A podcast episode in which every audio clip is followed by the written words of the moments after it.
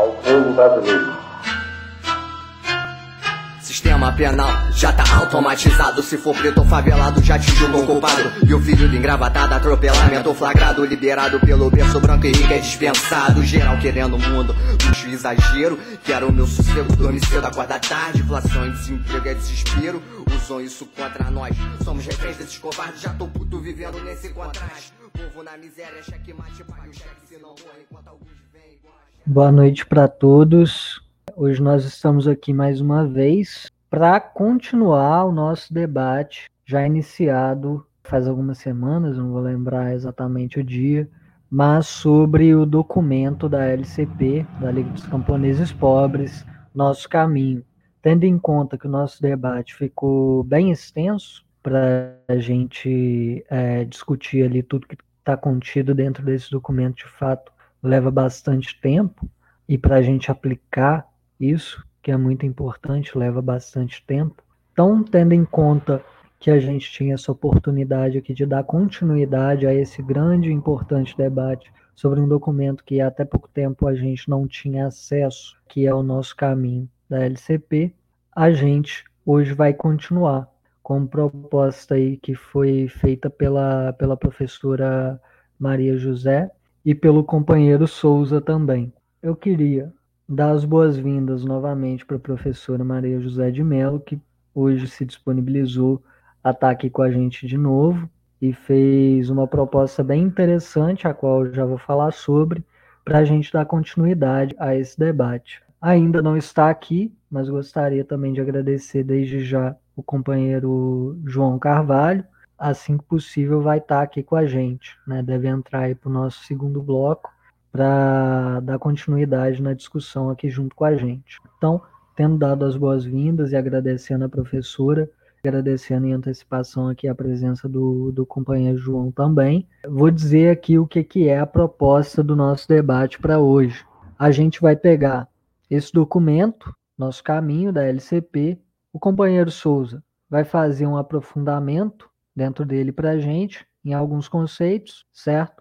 para a gente poder fazer a aplicação desses conceitos na discussão de experiências que temos com o latifúndio, com os problemas particulares do campo e com os problemas do campo também que nos afetam nas cidades, como sabemos que, que afetam. Então, essa é a, a proposta que a professora trouxe, eu creio que é uma proposta grandiosa, porque vai dar muito espaço para todos aqui poderem discutir as suas experiências, poderem fazer a aplicação concreta desses conceitos às suas respectivas realidades, certo? Então eu gostaria de passar agora a palavra para o companheiro Souza, para que ele fizesse a introdução, mas antes disso gostaria que a, que a professora se apresentasse aqui para quem ainda não a conhece, novamente, apesar de já ter feito na última reunião, temos pessoas novas aqui, então se a professora puder fazer essa breve apresentação, depois o companheiro Souza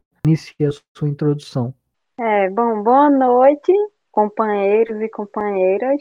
Quem está agora, né, nos ouvindo, ou quem vai ouvir depois, né, o áudio gravado.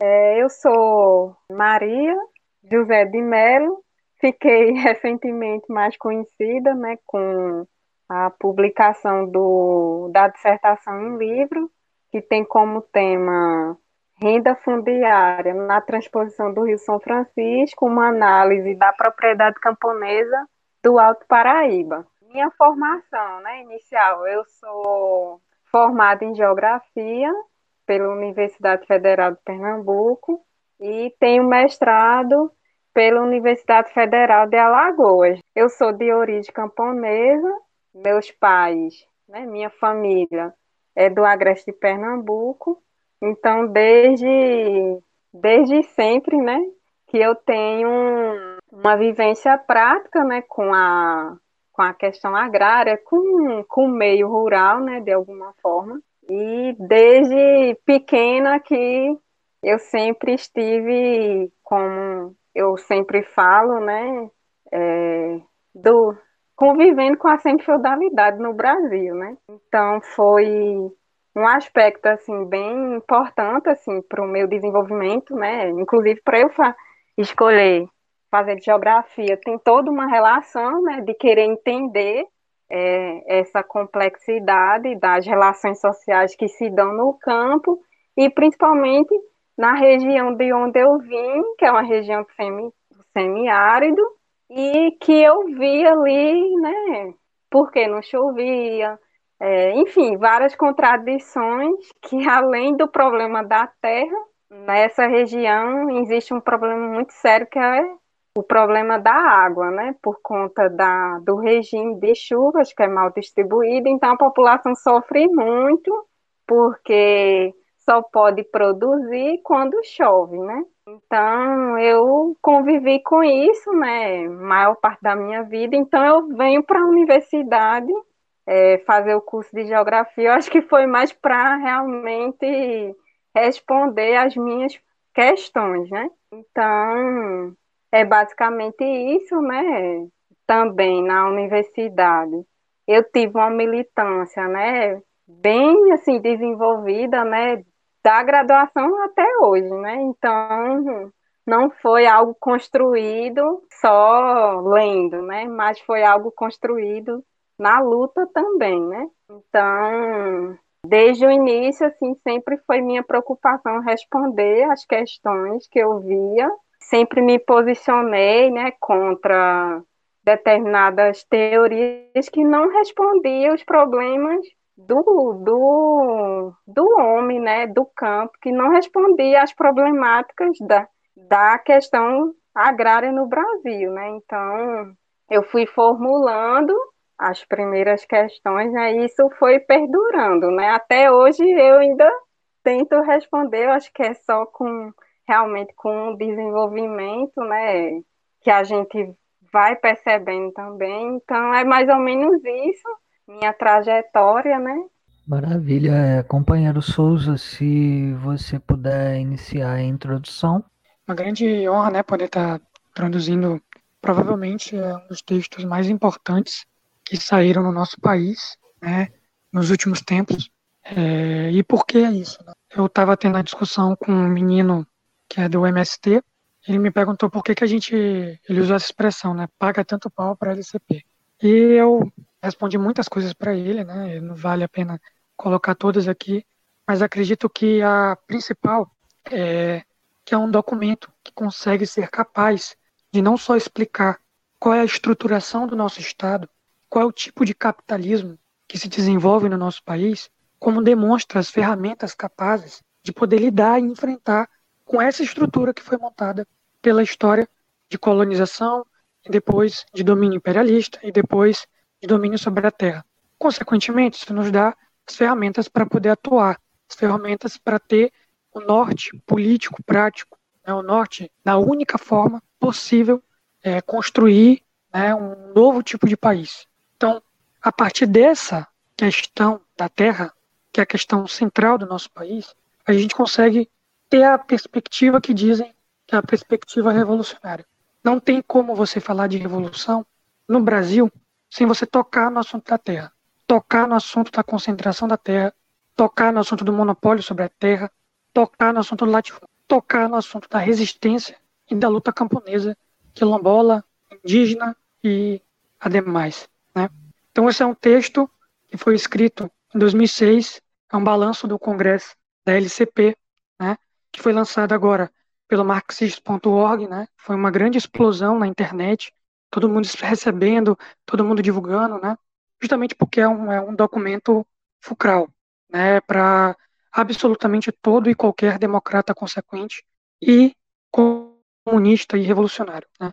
Companheiros, é, eles partem né, da análise desde o primeiro momento onde foi né, colocado no nosso país o monopólio sobre a terra desde lá das capitanias hereditárias, depois passa para Seis Marias, né? justamente para essas terras, né, para os nobres, para os amigos do rei. Depois vai para a lei sobre terras, a lei de terras de 1850. E a gente chega numa concepção atual de que o que é a base de sustentação do nosso velho Estado e o que fundamenta e estrutura as demais formas de relação na nossa sociedade e as demais formas de domínio sobre o povo brasileiro é a questão da terra, é a questão do monopólio da terra. é a questão do latifúndio. A gente tem no Brasil, né, e isso precisa ser sempre colocado, e não é uma forma metodológica, como as pessoas falam, né? As pessoas gostam de falar, ah, vamos usar uma metodologia para entender o Brasil. Não, nós temos uma ideologia e essa ideologia nos auxilia no entendimento do que é o nosso país, do que ele é e do que ele pode ser. Então não é uma metodologia que eu possa ah, vou usar esse método aqui e ali eu vou usar um outro método. Não. A análise que nós temos que fazer, partindo do avanço das concepções do que se desenvolveu na luta revolucionária, é de que o nosso país é um país de capitalismo burocrático, ou seja, é um país que se sustenta na subjugação estrangeira né, do país, do nosso país, a dominação do latifúndio no campo. Então, é importantíssimo né, que a gente seja capaz de entender que o capitalismo burocrático, que é essa concepção né, que surge, que se desenvolve durante a Revolução Chinesa, né, no nível de abstração decorrente de uma prática revolucionária, ela é capaz de explicar como que se desenvolve o capitalismo nas semicolônias a partir da ação e da intervenção do imperialismo no nosso país. Em especial, né, hoje em dia, em especial, o imperialismo Yankee. E, e já passou do tempo né, da esquerda, essa esquerda hegemônica, que gosta de falar sobre uma série de coisas, mas que nunca toca no assunto do que é o imperialismo. Nunca toca no assunto das táticas e estratégia, estratégias para se enfrentar o imperialismo. Tudo fica muito abstrato, né? Tudo fica muito em aberto. A gente não consegue entender muito bem o que, que o poder popular é capaz de fazer com o imperialismo, com a invasão imperialista. Né? É muito capaz de entender o que, que os parlamentos são capazes de fazer a partir do momento que tanques e aviões de guerra dos Estados Unidos, né, e o exército dos Estados Unidos desça aqui nas nossas terras e comece a, a destruir tudo, né? A gente não é muito capaz de entender, justamente porque isso não é uma tática, não é uma estratégia de guerra. Quando você foi capaz, né, quando o movimento revolucionário, melhor dizendo, foi capaz de interpretar de compreender e abstrair o que é o capitalismo burocrático, você vai tirando daí uma série de desenvolvimentos do que deve ser a tática, do que deve ser a ação política, do que deve ser a ação revolucionária e do que deve ser as formas pelas quais a gente vai usar e criar um novo poder de autodefesa para o povo e de soberania popular, de soberania da nação. Né?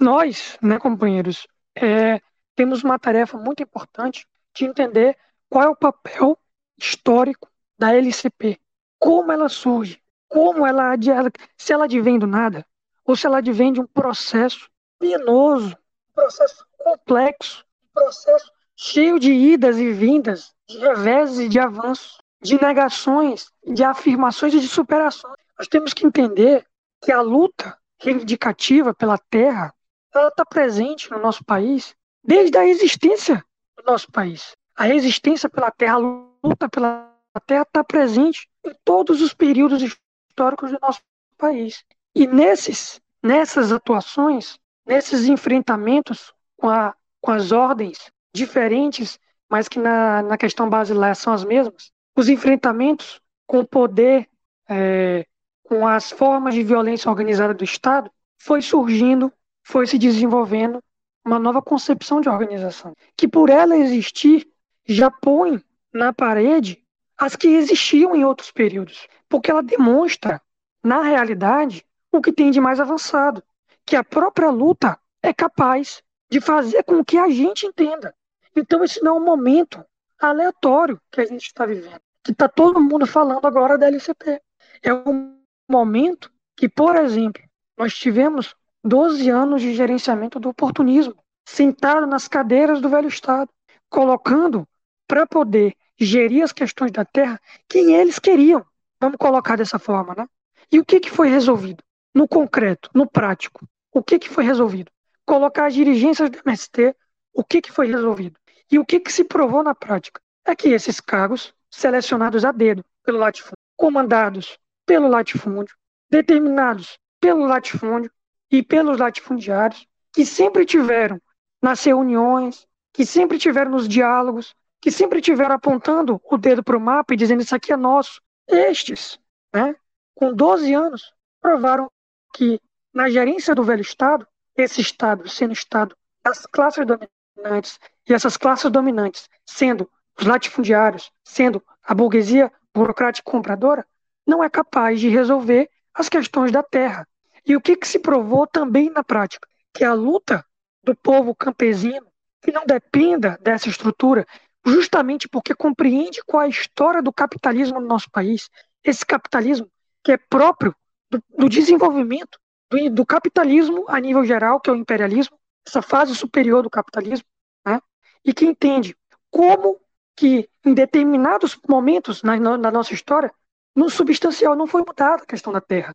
Ou seja, você tem uma interpretação justa, justa porque ela é verdadeira, porque ela está presente em quilombo, no quilombo dos Palmares. Enfim, ela está presente nas ligas camponesas, está presente em Francisco Julião, que ela está presente em Trombas em Formoso, que ela está presente em Canudos, porque esses foram avanços da luta campesina que foram capazes de atingir o momento ideológico propício para a gente entender que não é esse Estado que é capaz de resolver os problemas substanciais, os problemas mais imprescindíveis e mais importantes para a soberania do país, para a soberania dos povos originários, para a soberania do povo brasileiro, que é a destruição do latifúndio. Essa destruição do latifúndio é impossível, é impossível, dentro das margens e limites da democracia burguesa, da ditadura de classe da burguesia do latifúndio. Não adianta mais tergiversar. A agonia que esse menino sente quando a gente fala da LCP é porque eles percebem que as suas teses foram postas pra, na prática, na prática mais elevada possível, que é você estar tá sentado no gerenciamento do Estado e não é por dois anos, não é por quatro anos, é por doze, é por treze, e você não mudar em nada, você não ser capaz de transformar em nada. E o que, que é agora? O que, que volta agora?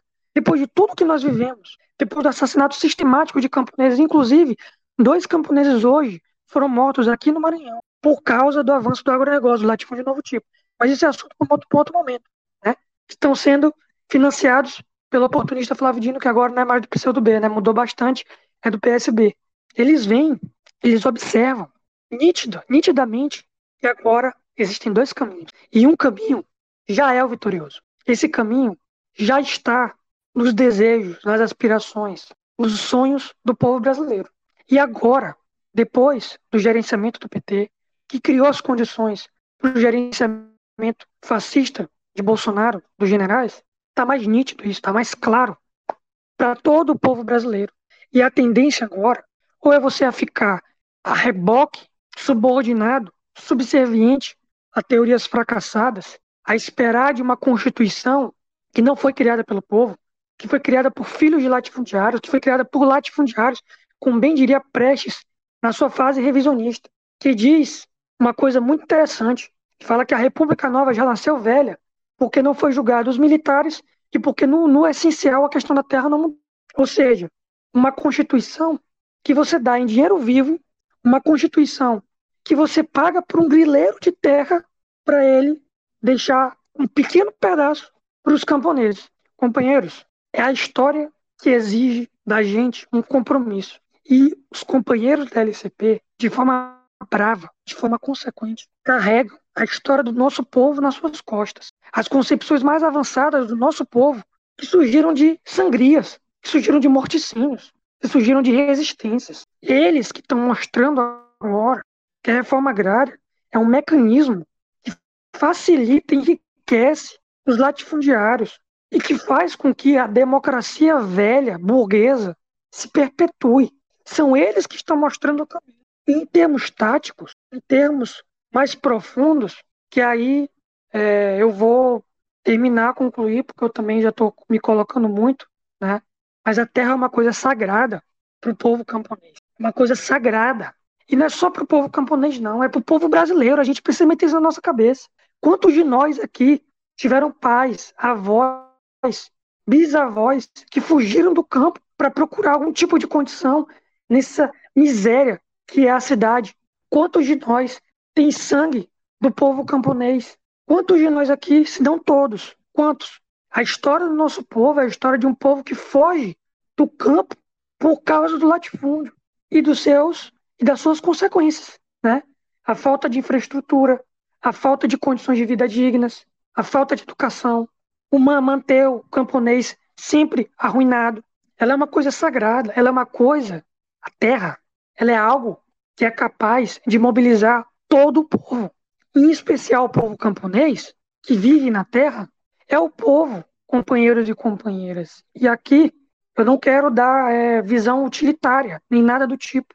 Pelo contrário, é de admiração profunda do que é o povo camponês.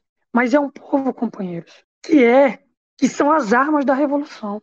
Quer você queira, quer não, não tem como você falar de revolução, revolução no sentido real da palavra, revolução tomada de poder revolucionária e violenta das classes que não vão entregar pela paz, sem falar do povo camponês. E nisso eu tive a, a honradez na minha vida de conviver com o povo camponês na luta pela terra.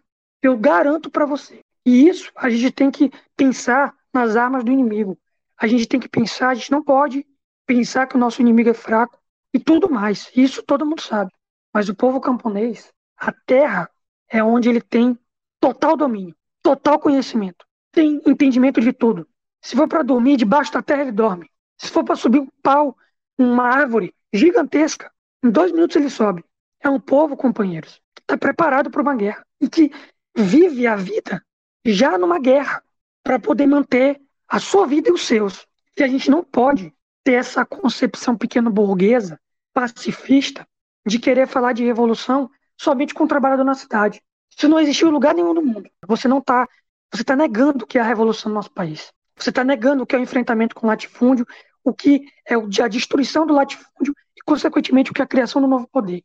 Quais são as condições propícias para você construir um novo poder, destruir esse velho Estado e você conseguir botar, de fato, o povo sendo gerente, controlando sua própria história. E vocês veem, companheiros, vocês veem o que a LCP faz. O que aquele vídeo lá era um vídeo lançado. Eu tenho as minhas crenças, mas eu creio que é para poder mostrar o quão covarde, né, arbitrário, imbecil é a polícia militar, né, e o quão bravo e resistente ao povo camponês. Os caras armados até a ponta da cabeça e os camponeses lá, homens, mulheres e crianças, segurando escudos né, e falando: vem, vem, vem na porrada. Os caras fugindo. Né? Isso é o povo camponês. Isso é o que a história e os partidos eleitoreiros que são subservientes à história da burguesia, tentam esconder da gente, mas que não são capazes. Porque olha que coisa, a gente está debatendo isso agora. Então, companheiros, nós temos uma saída para o nosso país. Nós temos uma saída. Hoje, é a revolução agrária como ponto inicial, ponto de partida para uma série de transformações radicais, estruturais e sociais que vão acontecer no nosso país, que são inevitáveis. Olha o tanto de camponeses que são mortos, olha o, olha o tanto de camponeses que voltam a se erguer, que voltam a levantar a bandeira vermelha, a bandeira da Revolução Agrária. É inevitável. A bandeira foi, já foi levantada. A bandeira já foi aberta. Não tem mais volta. O que vale para a gente agora, para nós, democratas consequentes, para nós revolucionários, é ser capazes de honrar os nossos companheiros, de estar com eles na luta e de debater, de levar a fundo o confronto de ideias e da luta com aqueles que dizem que são as vozes da razão, mas são as vozes da razão das universidades, são as vozes da razão nos seus centrinhos, nos seus grupelhos, que servem para intelectualizar a vida, para problematizar a vida, para individualizar a vida, que se negam por completo de falar da, da violência revolucionária, que se negam a falar da resistência camponesa. Companheiros, para finalizar, o povo camponês, quilombola, indígena, está se levantando hoje no mundo inteiro ou melhor, no Brasil inteiro, em especial o povo indígena, que é o que a gente está vendo. Não sei se vocês estão acompanhando os debates que estão acontecendo nos centros dos pensamentos indígenas, dos povos indígenas, que estão se unindo agora com objetivos muito claros. É demarcação já? Demarcação já é uma parte. O que está saindo nas notas, de dentro das reuniões, é que no Brasil inteiro, na Bahia, por exemplo, os camponeses estão falando assim: nós estamos exigindo demarcação já desde 1988. E nunca fizeram pra gente. Sempre teve aqui Guaxeba, policial, os latifundiários aqui assassinando nossos filhos. E aí o que a gente vai fazer? Vai ficar nesse negócio de demarcação já a vida inteira. Aí se uniram, foram lá pra frente da, da, do INCRA, oh meu Deus, esqueci o nome, da FUNAI, exigindo com calma né? Com a sua resistência, mas pacificamente. Os policiais começaram a espancar, jogar spray de pimenta, jogar bomba, e os, e os, e os indígenas começaram a levantar o arco e flecha. E aí você consegue ouvir nos vídeos, né? Os dirigentes falando, calma, calma, a gente vai resolver isso aqui, bora resolver e tudo mais. Companheiros, a gente está numa outra etapa da história. Não tem mais volta. A gente tem como fazer agora um compromisso com o nosso povo ou não fazer. Quem tiver as ferramentas para entender e não quiser, em algum momento, abandona as ideias que tem. Caso não seja um reacionário de primeiro estirpe. Mas não tem mais volta, companheiro. Não tem mais volta.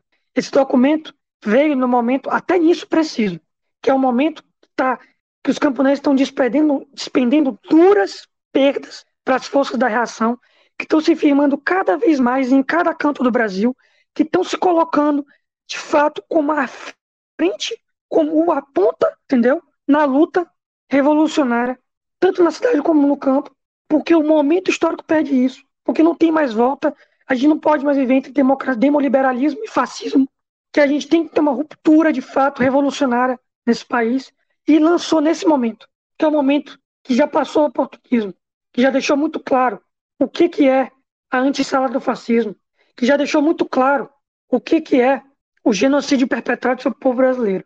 É isso, companheiros. Companheiro Souza, agradeço pela maravilhosa introdução.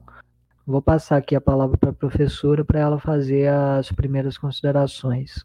Falar desse documento, né, da, da Liga dos Camponeses Pobres, neste exato momento é de extrema importância, né, pela, pela luta mesmo, as contradições, né, que estão impostas, né, não só para o avanço do próprio movimento camponês no Brasil, né, rompimentos, é, avanços no sentido é, da luta, né, no sentido prático, teórico, mas também é o momento, como o companheiro mesmo já falou, o momento da gente se posicionar, né, diante do que está acontecendo no Brasil, né, porque por muito tempo realmente os oportunistas tentaram, de alguma forma, colocar como se não existisse essa via né, da revolução agrária, como se não existisse um movimento né, da Liga dos Camponeses Pobres,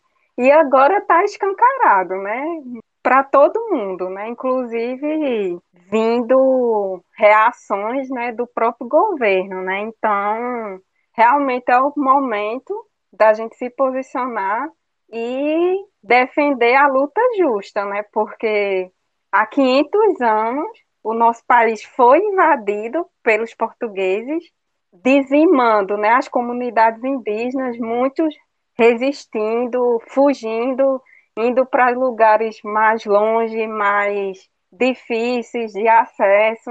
Enfim, e, e nesse processo inicial, com a vinda dos escravos, dos africanos para o Brasil, para o sistema de trabalho, né, que primeiramente foi os engenhos, mas ali, desde o início, que começou a se formar uma massa é, que ficava sempre nas margens né, dos engenhos, das fazendas, e que foram se formando a partir ali da própria resistência, né? Foram resistindo àquele aquela grande propriedade, aquele grande latifúndio que foi conformando desde o início, né?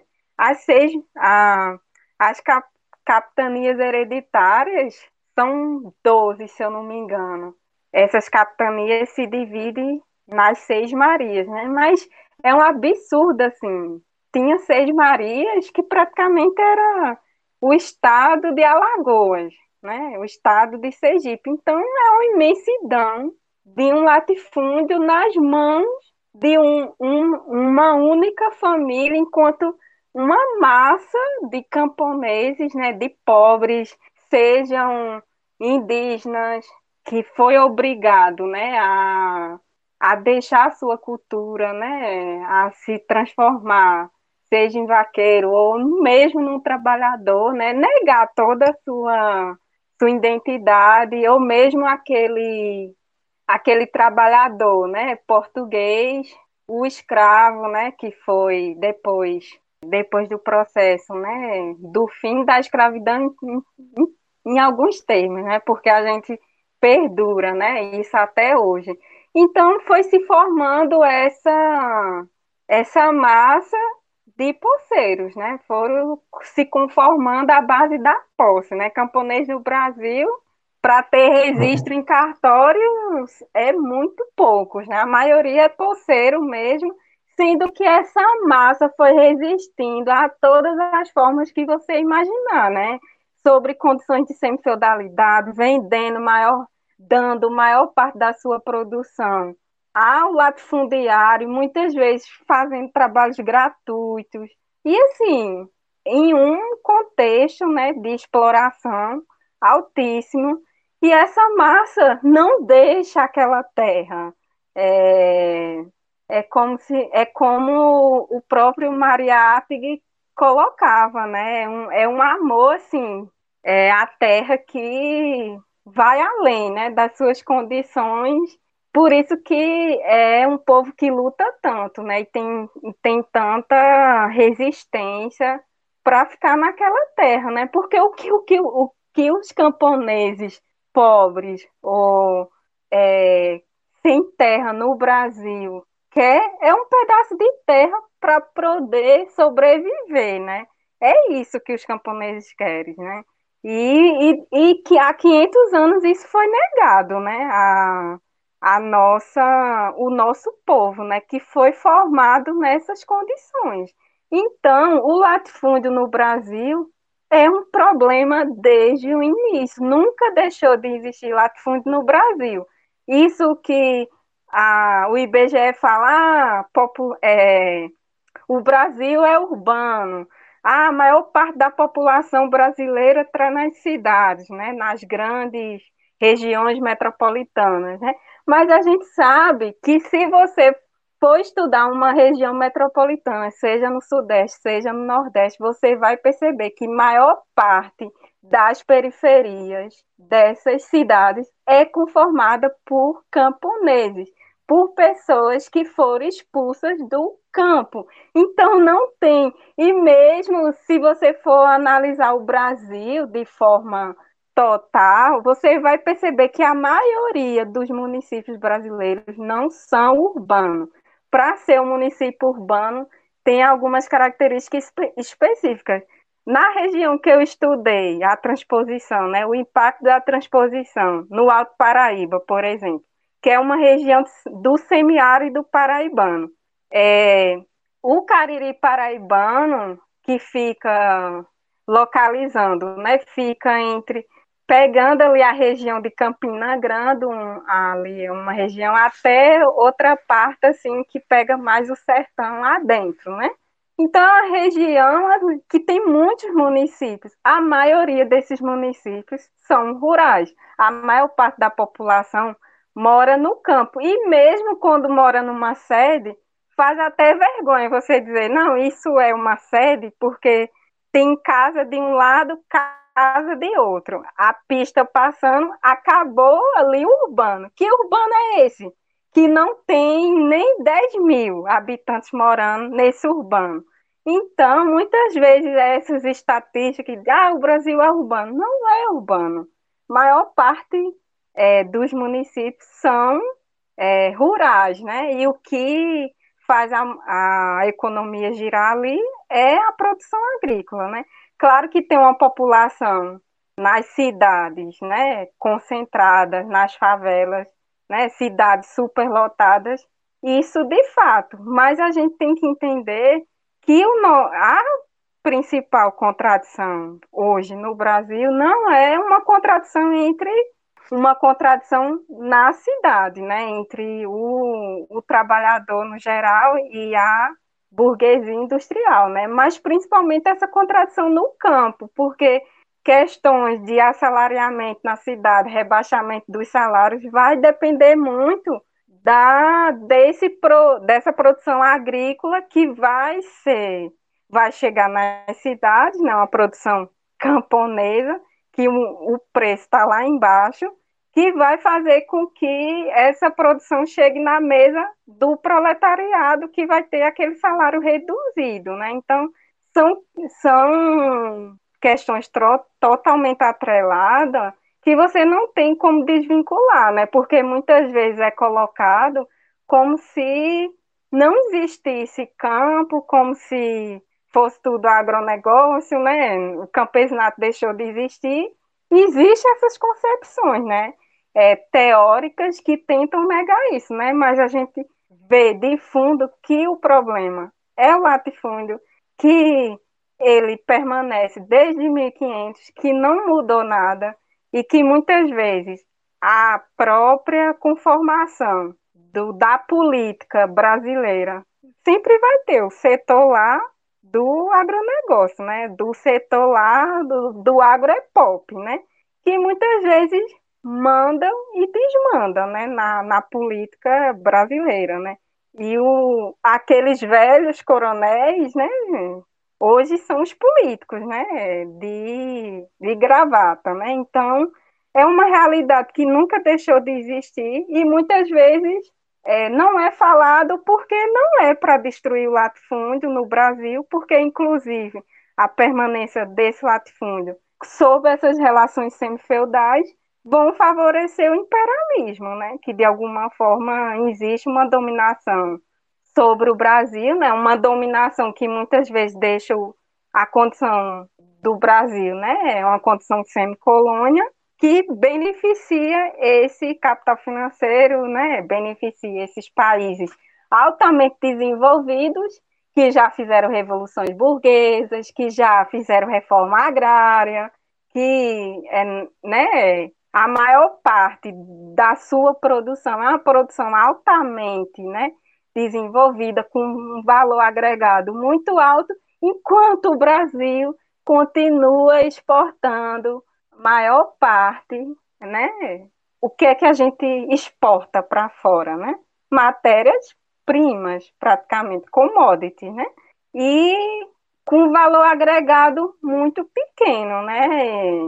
Que inclusive nem fica, né? Partes desse desse valor aqui no Brasil, né? Então é, é uma condição, né? Que o Brasil tem que se manter dessa forma porque vai é, aumentar a exploração né, no, é, dos países imperialistas. Né? Então, a gente vive nessa realidade e enquanto permanecer, enquanto a grande propriedade, né, o latifúndio, sobrevive no Brasil, vai intensificar a luta pela terra, e principalmente nesse momento que a gente está de crise. Momento de crise, a população desempregada, né? O governo tirando todas as formas de auxílio, de, de assistência, né? O povo, o que é que vai ocorrer? As pessoas vão correr para algum canto que, que tire elas dessa miséria, porque morar nas grandes cidades, muita gente está comendo é, a sobra, né? O que sobra no, na casa do vizinho é uma realidade muito difícil atualmente a gente está passando, né? E, e a gente sabe que só a revolução agrária vai entregar terras aos pobres do campo, né? E não tem como você desenvolver um país sem você resolver esse problema é, agrário, né? Esse problema da contradição entre latifúndio e camponeses. Essa é a principal contradição latifúndio e campesinato, né? Sempre foi. Não é à toa que as grandes resistências no Brasil sempre foram resistências, principalmente camponesas. A gente pode pegar na nossa história, desde Zumbi dos Palmares, né, resistências escravas, resistências indígenas, que os indígenas resistem de 1500 até hoje, né? seja canudos contestados, ou mesmo as ligas camponesas, né? Se a gente vê tudo, foram revoltas camponesas e foram revoltas, né? Dispersas, né? Em, localidades diferentes, mas com o mesmo com o mesmo problema de fundo, que era a contradição com o latifúndio. E sempre foram muitos essa resistência se você pensar assim, do ponto de vista, né, do que esses camponeses tinham de consciência nessa época desenvolvida, você percebe assim, nossa, que força gigante é essa? Porque Canudos, por exemplo, foram quatro expedições do exército. Eles é, acabaram com um dos maiores genocidas assim do Brasil, né? Que eram o Moreira César. Isso em quatro expedições para o exército brasileiro destruir Canudos, foi necessário convocar, inclusive, pessoa, é, pessoas que tinham lutado, né, que tinham experiências com guerrilha, porque eles não conseguiam, gente. É, é, é bom a gente entender, assim, do ponto de vista como esses camponeses, eles... Nossa, da onde eles da onde eles tiram, sim, tanta resistência e tanta força, porque é, acabar pra, praticamente com quatro expedições né, do exército, e levando em consideração que os camponeses tudo assim, analfabeto, não tinha consciência, não existia partido comunista no Brasil naquela época, né? O Partido Comunista, comunista no Brasil só, só veio surgir em 1922 nem tinha, era Antônio Conselheiro, aquela concepção ainda bem é, de fundo religiosa, mas o que tinha ali por trás era a contradição contra o latifúndio, e ele sabia. A gente morre lutando pelo que é nosso, que a terra é do povo. Então, você percebe aí, né? É, o nosso povo é lutador, é muito resistente. E é isso, né? O o que atualmente está acontecendo no Brasil é, é uma continuação dessa luta. Não é algo que começou do governo Bolsonaro, né? Não é algo que começou dois anos, três anos. É há 500 anos que o povo vem travando essa luta. E uma coisa que o companheiro falou assim, da questão do, do método, né? Como a gente faz essa análise, né? Essa análise concreta do Brasil, como a gente chega nesses apontamentos e entendendo, né, que há, é, não vai existir um método científico que vai ser desenvolvido longe desse processo. O próprio materialismo histórico dialético, que foi fundado por Marx e Engels, né? que depois foi, foi sendo desenvolvido na, na luta, né? no processo da Revolução Russa, no processo da Revolução Chinesa, não foi um método que ele ah, foi criado numa sala lá fechada entre quatro paredes. Não, esse método foi desenvolvido no próprio processo da luta e no desenvolvimento do próprio desenvolvimento científico, né, ali. Então, o que a gente tem de mais avançado do ponto de vista científico, hoje atualmente, é esse método criado inicialmente por Marx e fundamentado depois de forma muito profunda por Mao Tse Tung. Então, o, é, como a gente chega para explicar o Brasil é através desse método que foi formado nessas condições. Não tem como você desenvolver uma teoria para entender uma realidade, é, a realidade concreta, se você formula uma coisa totalmente dissociada do processo da luta, né? Então, por isso que realmente a teoria, né, tem que andar totalmente entrelaçado com a prática, né? E eu acredito que só só o materialismo histórico dialético que nos dá essa condição de entender a realidade brasileira, né? E, e o que a LCP está fazendo atualmente, não, não só né, avançar do ponto de vista prático, mas um avanço do ponto de vista teórico, né, também, carregando essa luta que não é de hoje, desenvolvendo de alguma forma um caminho novo. Se a gente pegar esse texto e ler, a gente percebe o quê?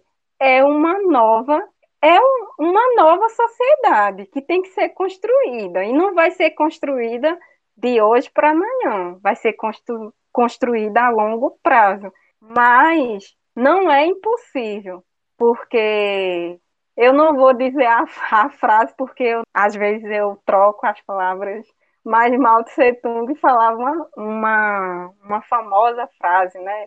Ser o que das montanhas, né? Como se é, não existe algo impossível, né? Que a gente não, não consiga chegar, né? Com, acho que quando a gente está, de alguma forma, unido, né? Na coletividade, a gente consegue dar passos muito mais, muito maiores do que se a gente estivesse sozinho, né? É, é nesse sentido a minha fala inicial, e é isso, né? Esse, esse texto, né? O Novo Caminho, ele, ele foi escrito né? em, 2016, em 2006, mas resgatando desde a experiência lá de Santa Helena, né? Do que ele chama de massacre, mas a gente chama de resistência, né? Porque mesmo muitos, né?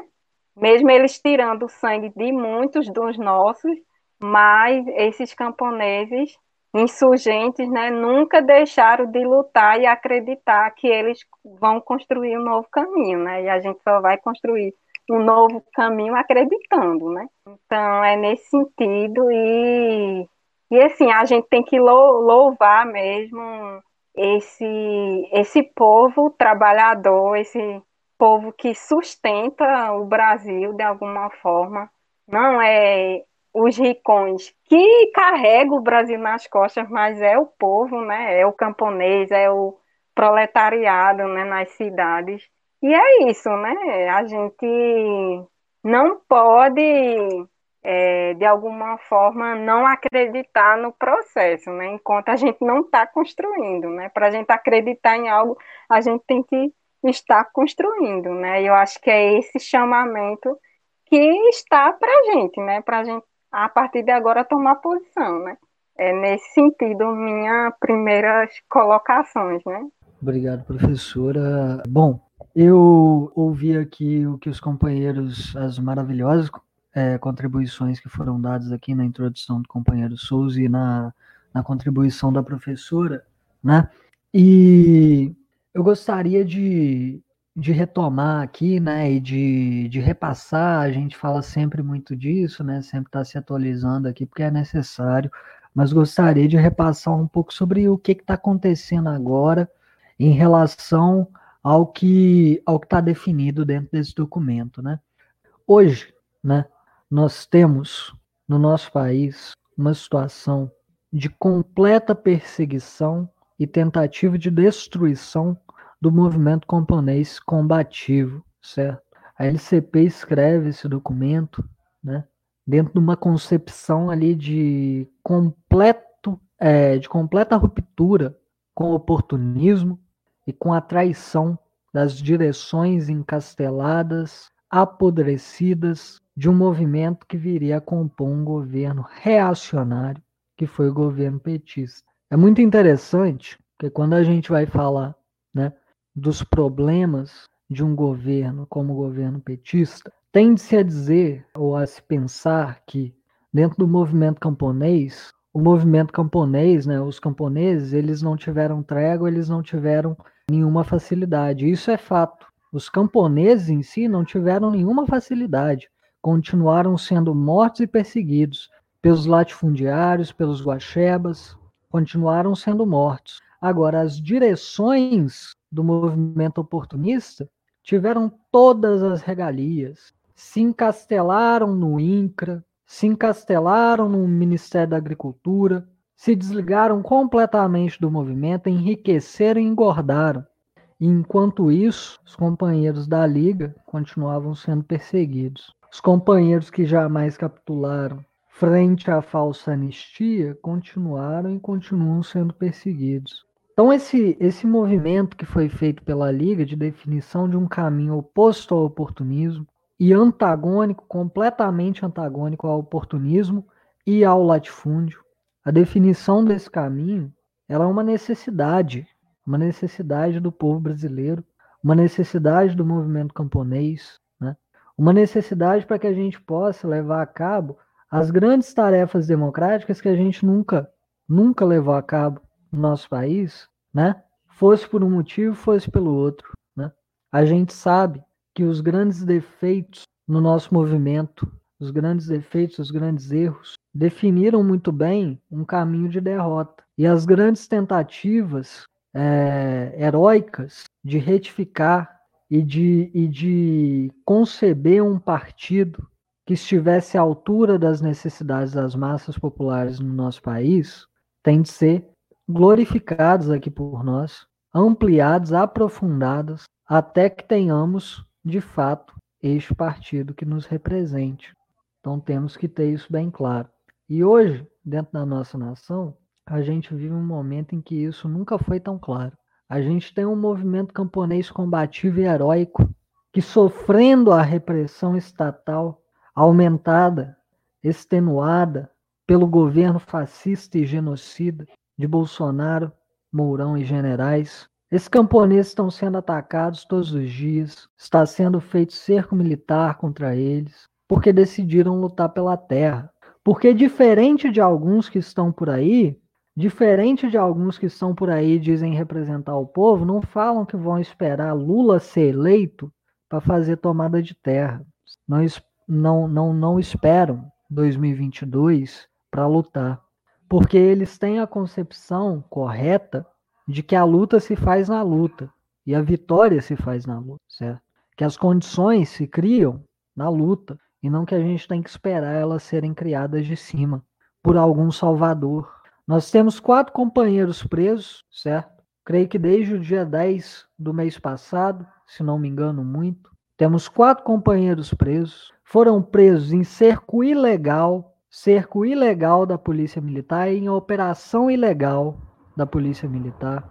Covarde, covarde, onde companheiros foram atropelados antes de serem presos, foram presos com provas forjadas, certo?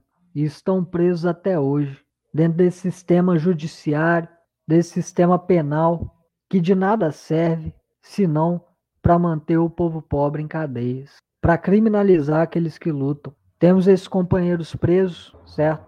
Companheiro Ezequiel, Luiz Carlos, companheiro Stephanie, companheiro Ricardo, foi colocado ali no chat. E devemos exigir a liberdade imediata desses companheiros. Felizmente temos os companheiros da Abrapo fazendo grande defesa desses companheiros presos, pois têm compromisso com o povo de fato, e não com leis apodrecidas que querem criminalizar aqueles que lutam pelo seu direito justo, direito da terra, que deve ser de quem nela vive e de quem nela trabalha, certo? Mas o que, que a gente vê com essa ação do velho Estado? Né? O que, que a gente vê com Bolsonaro indo assistir inauguração de ponte de 18 metros? O que, que a gente vê com isso? É uma derrota? É para ter medo? Não, é uma grande vitória. É uma grandessíssima vitória. O aspecto positivo que isso tem supera em muito o negativo. Por quê?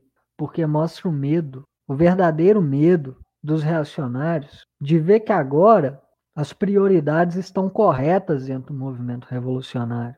A prioridade está sendo lutar contra a nossa contradição principal, como bem colocou a professora, que é a contradição da terra. As prioridades estão corretas e as massas camponesas estão se dirigindo sem vacilar em torno de uma tática, de uma estratégia correta, de destruição do latifúndio, de conquista da terra, de criação de um poder que é realmente popular, de um novo poder que atende às necessidades das massas. E a gente vê dentro desse documento da LCP ser delineado como isso é feito, pela criação de instituições políticas que atendem os interesses das massas, pela aplicação de concepções de trabalho, de estudo, de produção, todas elas de acordo com as necessidades das massas, pela instituição de um de um corte popular que não é uma simples divisão de terra, que a sua carga política para a luta pela terra é gigantesca. E a gente vê, a gente vê esse medo. Esse medo a gente vê em tudo que é lugar. A gente vê o Estado reagir de uma forma, a gente vê a academia reagir de outra, Há quanto tempo os academicistas vêm declarando o fim do campesinato? Há quanto tempo eles vêm falando? Ah, daqui a 20 anos não vai ter mais camponês, daqui a 30 anos não vai ter mais área rural. Ora, veja bem, eu nasci no interior, eu nasci no interior, e até hoje, porque aqui não é uma, uma área de produção na minha cidade em específico, mas até hoje as pessoas aqui têm duas saídas. Ou vão para, ou ficam aqui e sofrem com desemprego, na verdade são três, ou fica aqui e sofre com desemprego, ou vão para a área petroleira mais próxima, que seria Macaé, certo? Ou são trabalhadores sazonais colhendo café. Isso é desde que eu nasci e até hoje não mudou nada. A única coisa que mudou é que agora vão mais para o café porque a Petrobras está sendo desnacionalizada desde há algum tempo já, cada vez mais. Mas sempre foi assim. O problema da Terra não foi resolvido, não está próximo de ser resolvido, senão pela, pela, pela luta revolucionária. De forma nenhuma vai ser resolvido pelas medidas estatais que esses que declaram aí o fim do campesinato, o fim da, da, das áreas rurais, ou seja o que for, propõem como as grandes medidas de modernização. No Maranhão, por exemplo, que o companheiro Souza citou, né? olha quantas obras de modernização existem, né? muitas delas impulsionadas pelo capital monopolista de Estado ou da burguesia chinesa, por exemplo, que se ligam ali ao oportunista Flávio Dino para fazer essas obras. Olha quantas obras existem. O problema da terra lá está tá mais próximo de ser resolvido por essas medidas? Não.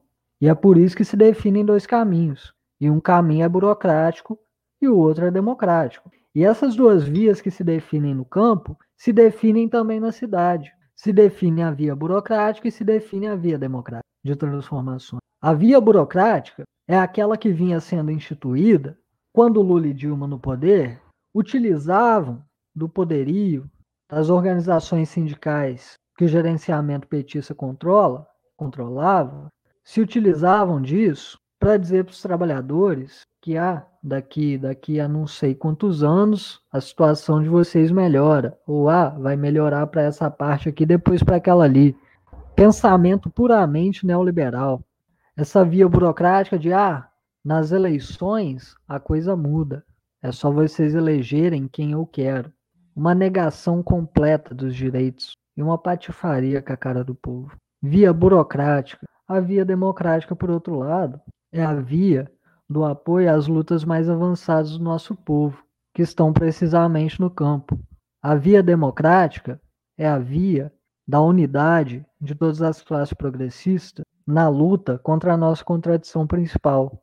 A via democrática é a via da confiança num partido que de fato represente as massas e não em um candidato ou outro. A via democrática é necessariamente a via revolucionária, porque na nossa época, só o proletariado, dentro da Aliança Operária Camponesa, pode liderar uma revolução democrática. Não existe via democrática por meio da institucionalidade apodrecida das eleições. E eu, eu, eu gosto muito de falar disso, porque a gente tem um grande motivo de orgulho, que foi que desse grupo aqui, lá em, no Norte Fluminense, saiu um coletivo. Saiu um coletivo que é pautado desde os seus primórdios, que são exatamente esses agora, é pautado pelo apoio à luta camponesa, pela é, indivisibilidade da luta camponesa com a luta nas cidades. E isso é algo para se orgulhar. Por quê? Porque é prova de que, dentro das nossas discussões da teoria revolucionária dentro da inserção na prática revolucionária, na prática é, de, de ir até as manifestações, como foi feito, né, conversar com o povo, conduzir a nossa campanha, poder ter ligações aí com companheiros importantes para a gente definir os rumos da nossa luta. Dentro disso, a gente conseguiu de fato formar um coletivo, o qual já tem como norte a via democrática. Já tem como norte a via da revolução, que é a única via democrática. E isso é algo, é algo que, que é muito bom. E isso é algo que deve acontecer por todo o Brasil e está acontecendo. E a gente se soma aqui a um movimento que já, que já existe. A um movimento que a gente de forma nenhuma começou, mas que a gente tem que ter muito orgulho de estar dentro dele.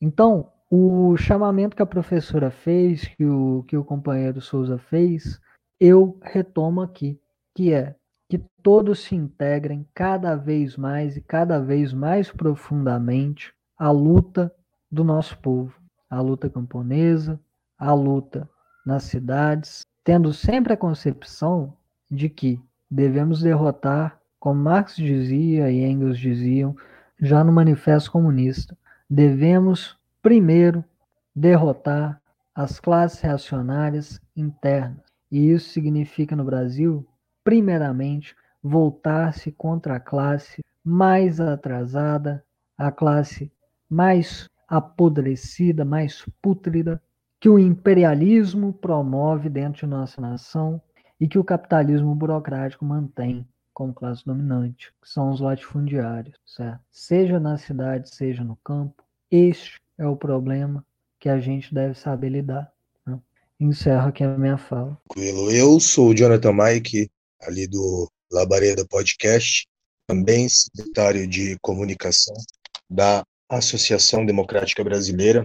E logo de cara eu gostaria de agradecer o convite para essa reunião, saudar a fala de todo mundo que falou até agora e a presença de todo mundo que está aqui. Marcone, Souza, a professora Maria de Mello, fantásticos, precisos e cirúrgicos.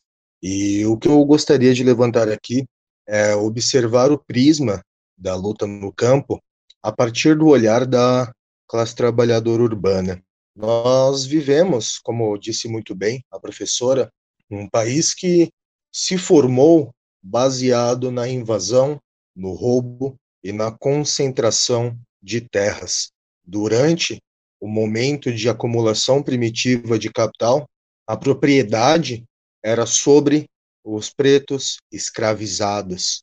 E quando se aproximou a possibilidade do fim do escravagismo se anteciparam em décadas em criar um conjunto de leis que criou a propriedade de terra, a grilagem, o roubo ou o continuo do roubo que acontece até hoje em nosso país. O latifúndio, como um grande, gigantesco devorador de mundos, invade, persegue, destrói e anexa as terras de um povo que, como disse muito bem a professora, só quer um pedaço de terra para plantar e para viver. Racionais já dizia isso em uma de suas músicas. Só quer isso.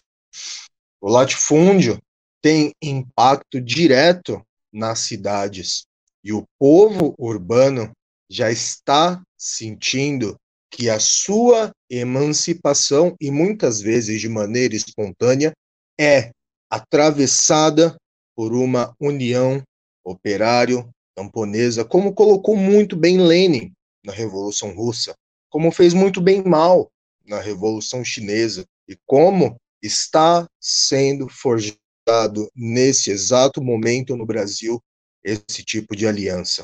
O latifúndio ao invadir as terras dos camponeses, como disse muito bem em todas as falas anteriores, invade, persegue, assassina a classe camponesa, os povos originários indígenas que atualmente estão fazendo uma luta extremamente combativa, como disse muito bem camarada Souza, ao serem atacados no movimento pacífico, levantaram seus arcos.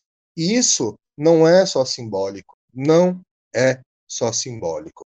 E nessa invasão, perseguição e assassinato resta ao povo camponês três caminhos. O primeiro e mais comum, fugir pelas, para as cidades, em busca do trabalho assalariado. O segundo, se sujeitar ao trabalho escravo e servil, como disse e apontou muito bem o artigo do jornal A Nova Democracia, Capitalismo e Latifúndio, irmãos siameses. E o terceiro e principal, e que está acontecendo nesse momento por nossos irmãos e irmãs da LCP, é lutar estão lutando. O latifúndio ele tem impacto direto nas cidades, pois é responsável pela superpopulação nos grandes centros urbanos. O êxodo rural, que muitas vezes e de maneira cansativa ouvimos até mesmo no nosso ensino fundamental, ele acontece até hoje. E ele acontece por conta do latifúndio. A consequência disso nos centros urbanos é um gigantesco exército de desempregados, como diria Marx, o exército de reserva. Isso propicia cada vez mais salários mais baixos, piores condições de trabalho e a carga de trabalho que mais se assemelham ao século XVIII do que o século XXI. População urbana sente na pele a destruição e a decomposição de sua vida devido ao latifúndio. O latifúndio, ele é um verme, e nesse momento em que um vírus nos persegue, o fascismo é seu maior explorador. Perdão, é o seu maior disseminador. Fortalece o latifúndio, isso, como disse muito bem cada um dos camaradas, foi fortalecido não só por esse governo fascista que faz isso de maneira aberta, mas também os governos oportunistas, que desindustrial, de, já desindustrializaram a nossa nação, que nunca foi verdadeiramente industrializada. Nunca foi. Fortaleceram com nosso dinheiro um latifúndio, enquanto o povo quando acaba aquele grande boom do ciclo econômico das commodities, hoje passa fome. O latifúndio, ele afeta os grandes centros urbanos no momento em que esvazia a Conab, o nosso estoque nacional de grãos, que em tese serviria para regular e trazer uma segurança alimentar para o povo, em prol do lucro. O latifúndio, ele afeta diretamente os centros urbanos quando ele causa, expulsando os camponeses de suas terras, uma superpopulação, logo o desemprego, logo um embate gigantesco da classe trabalhadora entre si, onde a classe trabalhadora é obrigada todos os dias a aprender a se vender, tal qual uma mercadoria, tal qual um celular. A população brasileira camponesa que já está lutando há anos de maneira extremamente combativa, a população brasileira, composta pelos povos originários que vivem uma guerra inconstante e constante, cada vez mais são apoiados pelos movimentos urbanos. Cada vez mais se torna algo inquestionável. A emancipação urbana, ela parte e é atravessada por uma emancipação camponesa. Não existe liberdade alguma para o povo brasileiro, de modo geral, o latifúndio. Não existe. O povo brasileiro, ele está cansado. O povo brasileiro está se organizando e como disse muito bem Marconi, o povo brasileiro, apesar do oportunismo, espontaneamente ou em pequenas organizações combativas e honestas, está tomando as ruas. Está tomando as ruas não por só benefício próprio, não pela própria sobrevivência, mas também, mas porque de maneira organizada ou não, espontânea ou teoricamente organizada, percebe que o aprofundamento do momento em que nós estamos vivendo hoje não parará sem a luta combativa. Saldo novamente o camarada Marconi, que levantou a questão da liberdade dos camaradas da LCP. E esse grito de liberdade está ecoando por todos os lugares do Brasil. Como disse o camarada Marconi, surgiu o coletivo ao povo brasileiro, que é um grande passo. Vemos brotar por todo o território nacional movimentos honestos e democráticos. Vemos surgir por todos os pontos do Brasil movimentos que entendam que precisamos de um movimento de revolução para uma nova democracia. E a concatenação desses movimentos surge e está se formando com o nome de Frente Nacional Democrática, da qual o coletivo faz parte. O povo está cansado da morte. O povo está percebendo os preços do, da comida subir a todo momento. E isso tem um motivo. O povo não é burro. O povo camponês está lutando lá todos os dias. A grande mídia tenta esconder, o oportunismo tenta esconder, mas a realidade material não tem como ser escondida, porque é a materialidade das coisas. A realidade objetiva mostra que o oportunismo é uma farsa. A realidade material das coisas mostra que a grande mídia é uma farsa. A realidade material mostra que é necessária uma revolução agrária no nosso país. Para finalizar, eu só gostaria de agradecer pela participação. É um momento gigantesco. Estamos na sexta-feira, algumas horas dos atos que tomarão conta de mais de 400 cidades no Brasil, e eu desejo força para os camaradas do campo, para os camaradas dos povos originários, para os camaradas urbanos, para todos os povos oprimidos, e que nos unamos, como já disse o Congresso de Baku. Nos aliemos como, como cidadãos urbanos, trabalhadores urbanos, ao povo do campo, quem está na cidade. Nos unamos aos povos originários, nos unamos a todas as minorias oprimidas. Nos unamos por uma revolução de nova democracia. Eu finalizo minha fala por aqui e muito obrigado. Primeiramente, saudações aos companheiros, uh, companheiras presentes. Uma honra falar aqui com vocês, em nome da Revista Amigo do Povo, em nome também da presidência da Associação Democrática Brasileira, é, que meu companheiro Jonathan já teve a honra de expor alguns de nossos pontos fundamentais em sua brilhante fala. Bom, eu não, não pretendo ser redundante, muito menos prolixo, embora esse pecado eu sofra com bastante, com bastante frequência.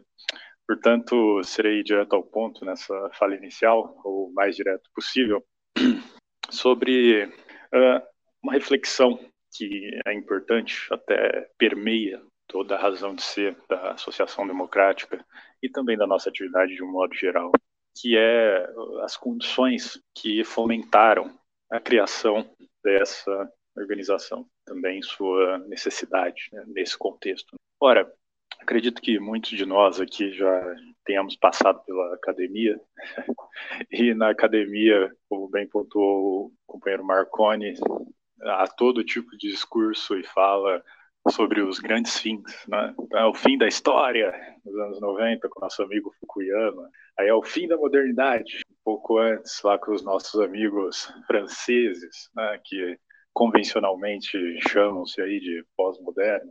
E hoje no Brasil, o modismo dos reformistas keynesianos, revisionistas, é falar que acabou o campesinato. Tá? E o que é um denominador comum todos esses grandes fins acadêmicos é que eles normalmente tendem a indicar começos, começos de novos elementos da mobilização social, que justamente eles estão tentando silenciar com essa fala, a mesma mobilização social já está morta. Ora, a gente entende, dentro da associação, que toda atividade dos elementos conscientes, dos elementos progressistas e democráticos, ele pode ser reduzido, uh, como ensinou Engels, né, à pesquisa e exposição da real natureza da ação do proletariado e das demais classes revolucionárias de determinado período. Então, isso significa que a gente não, não tem um dogma quando a gente fala e elenca que a revolução agrária está em destaque e que é o, motor principal da emancipação brasileira. Tampouco a gente tem um dogma ao afirmar que esses fins que a academia burguesa insiste em dizer que ocorreram são falsos. Na verdade, são puros reflexos da realidade, do mundo real, que uma pesquisa honesta e científica a gente acaba concluindo. E é particularmente interessante notar que esse tipo de coisa chega na cabeça do paulistano, como eu que sou, de uma maneira muito distinta, porque São Paulo, até dentro de uma lógica histórico-ideológica e dentro de uma lógica formal e aparente também, é vendido como uma capital industrial, uma locomotiva do país, né? Até os, os grandes burgueses, grandes compradores de São Paulo falam de São Paulo como uma grande locomotiva, né? aqueles prédios horrorosos ali do centro. Bom, ainda assim, todo esse desenvolvimento não consegue ser mais do que uma peneira diante do sol em relação, por exemplo, às relações de trabalho semifeudais, que sim, ocorrem nos chamados centros urbanos, como observou o Mariátegui, por mais que a consolidação das leis trabalhistas burguesas insistam em dizer que não, isso é tudo assalariamento, né? E por mais que de fato algumas algumas seções da capital sejam até contem ali com uma indústria leve, relativamente existente e tal. Agora, isso não esconde o enorme exército de, de trabalhadores subempregados, trabalhadores que na prática não são assalariados, dessa malha enorme que se conveniou a chamar de PJs, é nada mais é do que um pessoal que tu contrata por menos que um salário mínimo, não paga direitos e diz que está fazendo um favor porque afinal ele não está desempregado. Então, esse tipo de coisa chega na consciência do paulistano, se compromissado honestamente e modestamente com a pesquisa científica do real dessa maneira. E é dessa maneira que a gente acaba notando que se Portanto, não há uma generalização das relações capitalistas, notavelmente as assalariadas, nem mesmo na tal locomotiva do Brasil, nem mesmo na grande capital industrial do Brasil, quem dirá em outras partes. Né? Então, a partir dessa pequena contradição bastante fenomênica, bastante sensível, a gente começa uma generalização e uma espécie de caminhar por dentro do Brasil, né? em relação a todas as demais relações de trabalho, em relação a todos os acontecimentos em outras esferas sociais. Então, quando chega lá no campo do IBGE com a cara mais lavada do mundo, fala em um Brasil 80% urbano, o cara tá de sacanagem com a minha cara. E se o Brasil fosse reduzido ao ABC paulista, se isso, bicho, o cara fala que, sabe? Então, esse é o tipo de metodologia que guiou a gente a essa conclusão e, portanto, guiou a gente para a, associação, no sentido mais, mais genérico da palavra mesmo, a gente associar os elementos progressistas esclarecidos com esse tipo é, é, é, de pesquisa, com esse tipo de averiguação da história e das condições materiais e, sendo nosso objetivo, continuar esse esclarecimento, né? mas continuar esse esclarecimento nas palavras que Lenin usava lá no, em 1905, um pouco antes também, difundir essa expressão teórica com o movimento proletário real. Porque, no final das contas, é, essa fusão simplesmente vai representar a forja de uma vanguarda.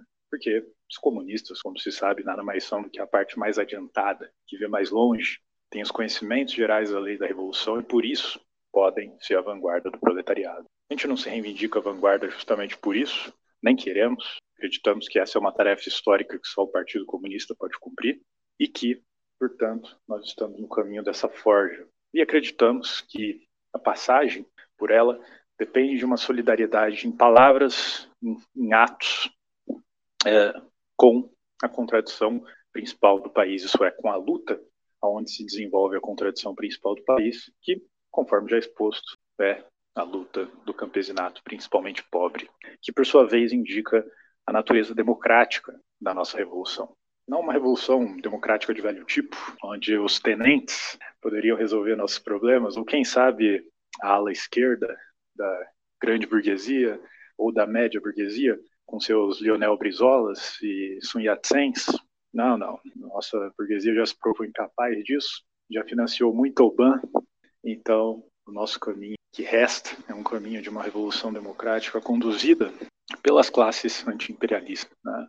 uh, principalmente o proletariado, porque tem o avanço qualitativo mais formidável, hoje chamado de marxismo-leninismo-maoísmo, que deve ser organizado mediante seu partido de vanguarda, e uh, o campesinato pobre, seu principal aliado, né? e também as alas progressistas e esquerdistas da pequena burguesia, por que não até o centro né, dessa pequena burguesia aí, que vai que. Né? Mas, enfim, tirando essas considerações de campo, acho que esse é o nosso papel, portanto, forjar a luta, forjar a expressão teórica concreta na prática, no domínio do real, né? para desse jeito colocar os nossos associados, colocar os nossos companheiros de luta na ação defesa, solidariedade, em construção da revolução de nova democracia. Agradeço a todos pela parte e é isso. Obrigado, companheiro. Agora é o companheiro Severino. Então, gente, boa noite todo mundo. Sou o Soí, né, Severino. E gostaria de falar alguma, algumas coisas aqui. A professora começou pontuando sobre Canudos, passou por quatro expedições do, do exército brasileiro para poder derrotar. E foi uma expedição, foram quatro expedições nunca antes vistas na história do, do Brasil até aquele momento. Mesmo quando ainda era tratado como caso de polícia, quando eles não passaram de Uauá, que os conselheiristas emboscaram eles lá, eles se lascaram, já era uma operação de grande magnitude, né? E foram operações que foram se repetindo ao longo da história. Um exemplo, por exemplo, é o Caldeirão. Eu escrevi um texto sobre Canudos que está no jornal Nova Democracia. Vai sair um agora sobre o Caldeirão. O Caldeirão, do Beato Zé Lourenço, e depois Pau de Colher, do Beato Severino Tavares, que foram atacados pela polícia de uma forma brutal. E ao contrário de Canudos, eles nem tinham arma para oferecer resistência a primeira vez. O que a polícia encontrou quando chegou no, no sítio Caldeirão, que Padre Cícero havia dado para Zé Lourenço, era uma cambada de seguidores, né? Com fartura, com tudo, que estava aguardando a chegada da polícia sem ter como resistir. E mesmo assim, foram oferecidas a eles passagem de ônibus, foram oferecidos para eles pegar as coisas, ajudar. Não, a gente ajuda a pegar as coisas de vocês. Eles responderam: a gente não tem nada que é da gente aqui, não, que tudo é de todo mundo. E foram massacrados, suas casas incendiadas, o povo todo fuzilado, não é? E, e foi se repetindo isso ao longo da história. E são massacres silenciados, são cruzes sem nome. O Brasil tem uma tradição de desaparecidos, de mortos, de massacres abafados, de valas clandestinas que nunca foram descobertas. Quem é? O historiador que bota a cara e fala que houveram campos de concentração em 1932 no Ceará. Por Getúlio, que essa cambada de safado desse partido oportunista vive falando que é, é, ele modernizou o Brasil, que ele trouxe o capitalismo desenvolvido ao Brasil. Que capitalismo desenvolvido é esse que tranca quem quer fugir do latifúndio em campo de concentração? Isso para mim, isso para mim é o mais claro exemplo de como Getúlio não modernizou nada. Que modernização é essa? Que capitalismo desenvolvido é esse onde quem quer fugir para a cidade, quer ir para a cidade procurar uma oportunidade, é trancado num campo de concentração. Meu, meu tataravô passou por um desse. Se eu estou aqui hoje é por um milagre. Família de cada cearense do interior na época passou por um desse. E cadê? Falando. Cadê que falam? Não fala! Não fala! Cadê que eles falam as atrocidades que a polícia volante cometeu perseguindo Lampião nos anos 30? Não fala! As atrocidades de estupro. Eles estupravam, a polícia volante estuprava, matava. Tinha apoio de latifundiário. Até tem um trecho no filme que, que, sobre Lampião que, que um personagem lá fala, ele fala, ah, enquanto a reclamação sobre Lampião era só da polícia de Pernambuco, vivia-se bem. Agora somos nós, os coronéis, que pedimos socorro. E as mais diversas atrocidades foram cometidas. Que país é esse que retorno à democracia é esse depois de 89, que, depois dos anos 80 que eles tanto falam? Eles tanto falam, o PCB não tanto fala que a, a estratégia deles derrotou a ditadura. Que ditadura foi derrotada? Camponeses continuam presos, lideranças sendo mortas. Eu quero ver um cidadão desse chegar para a família de Gerlei, que foi assassinado em Rondônia, e dizer que a ditadura acabou. Que ditadura é essa que acabou? Que ditadura é essa que acabou? Não acabou na favela, não acabou no campo. Que, que, que derrota foi essa? Que o PT infringiu, que o, os oportunistas infringiram? Quem é que fala das atrocidades que o Estado brasileiro vem cometendo desde a sua criação contra o seu próprio povo? Eles estão matando brasileiro. Eles estão matando brasileiro. Porque eu, eu acho um absurdo qualquer democrata honesto ver que brasileiros como eu, como você, estão sendo assassinados e cruzar os braços e baixar a cabeça e dizer que não, só pode tomar a terra depois da eleição. Depois da eleição, eu vou esperar se amontoar uma pilha de cadáveres que o latifúndio faz, que o, o Covid agora está fazendo. Eu vou por causa de uma decisãozinha oportunista. Cadê a tal da reforma agrária? Se mudou o Brasil depois da tal da abertura democrática, que o PCB tanto disse foi a estratégia deles que mudou, que derrotou a ditadura. Cadê a tal da reforma agrária? Prometer, prometer, fizeram porra nenhuma. Porra nenhuma. Desculpe pelo palavreado, mas essa é a verdade. Porque, ao contrário deles, eu não consigo ver brasileiro como eu sendo assassinado e não dizer nada. Nada. Só do início do ano para cá, a gente tem 20 e poucos presos políticos. Os companheiros é, recentes, os 17 presos, são a prova. Cadê a ditadura que acabou? Cadê? Eu não tô vendo. Eu não tô vendo. Eu não tô vendo o capitalismo que Getúlio botou aqui no Brasil. Em Mossoró, onde eu morava, não chegou. No Ceará, onde eu morava antes, não tinha chegado também. Vim aqui para o sul, né, como milhares de nordestinos, e eu também não encontrei esse capitalismo que eles botaram aqui. Eu não encontrei, não. E eu vou dizer para você, eu, tô procurando. Eu tô procurando. Faz meses que eu tô procurando. Eu já fui no Rio, eu já fui em São Paulo, eu já fui no interior, e são dois Brasis completamente diferentes. O Brasil que esse pessoal imagina é o mesmo Brasil que aparece na Globo. Não é bonito ver o personagem nordestino lá fetichizado com sua pequena propriedade? Não é bonito, gente? Parece que tudo se vive em harmonia ali. Parece que não tem luta de classe. Se a questão agrária é tão desenvolvida, por que reforma agrária?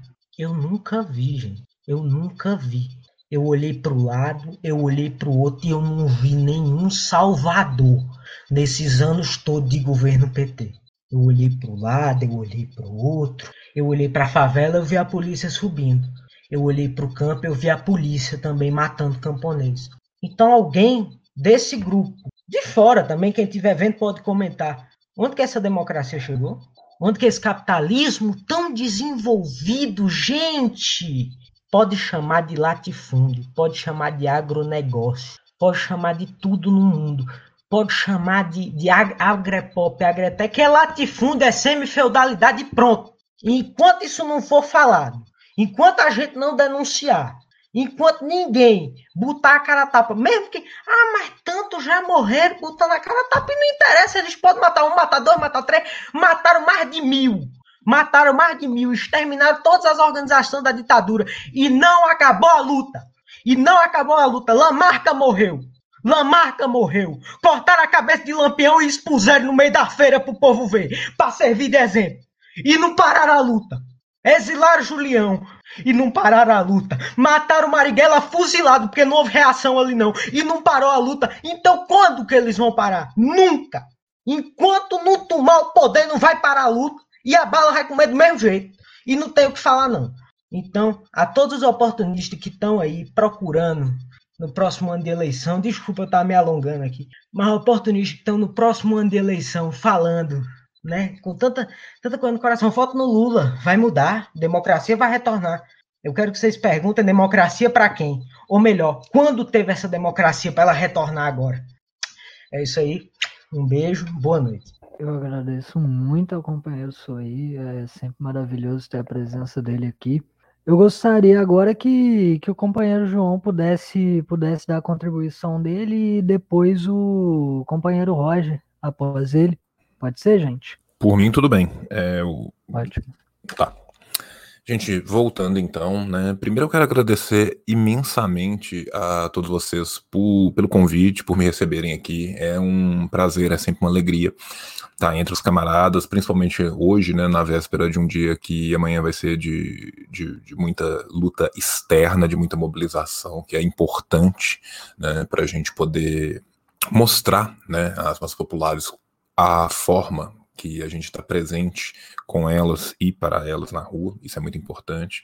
Mas antes disso, eu queria falar de algumas coisas que vêm acontecendo nesses últimos tempos, né? E a primeira coisa que eu queria falar é a importância sem fim da nota conjunta recém-lançada pela Frente Nacional de Movimentos Democráticos, que foi algo que encheu meu coração de alegria.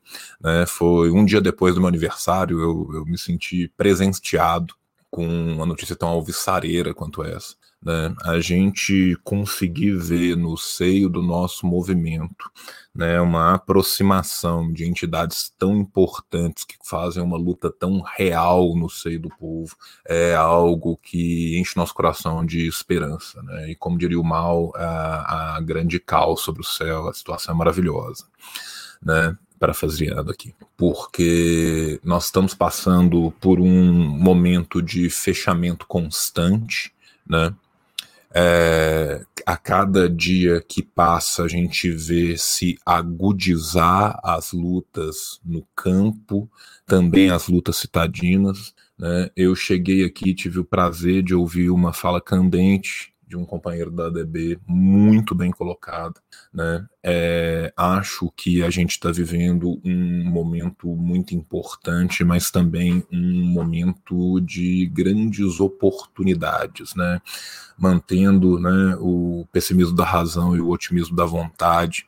Né? A gente vê a gente vê certas lutas que já vêm se encaminhando de longa data. Né? Eu sou mineiro, eu sou de Belo Horizonte, né, as lutas dos comitês sanitários, as lutas da organização do, do povo aqui em Minas Gerais são, são lutas intestinas que vêm acontecendo, né, não desde a década de 90, né, mas assim, posso dizer que acompanhando desde a década de 90, né, a gente vê uma organização que vem crescendo cada vez mais. Né? A gente vê o, os companheiros aqui, por exemplo, né, no programa de rádio da, da, da, Marreta, chegando a audiência de 40 mil pessoas, batendo quase 50 mil, dependendo do dia, o que é um, uma coisa impressionante se a gente for pensar qual que é a estrutura real que está por trás disso. Né? A gente vê o crescimento do, dos comitês, a gente vê o crescimento dos movimentos, a gente vê cada vez mais né?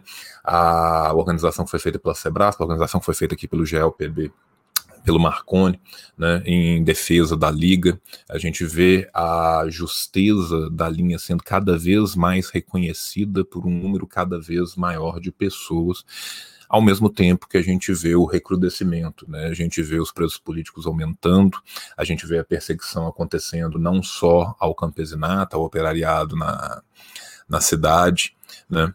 A gente vê a perseguição cada vez mais brutal aos povos originários. Eu tenho muita alegria né, de, de participar de uma de uma ala mais radical dentro da PB que comandada principalmente pelos guaranis ali da fronteira com o Paraguai, onde nós temos diversos companheiros marxistas-leninistas muito bravios que são dos nossos povos originários e eles estão enfrentando situações cada vez piores, cada vez mais periclitantes, mas com cada vez mais mobilização e com cada vez mais organização dentro deles. Isso nos enche de, de esperança e de alegria, porque a verdade é que, infelizmente, cada vez mais se tem a perder cada vez menos, cada vez mais estamos cada vez mais pessoas de fato nos restando apenas os nossos grilhões. Então é um momento que urge a necessidade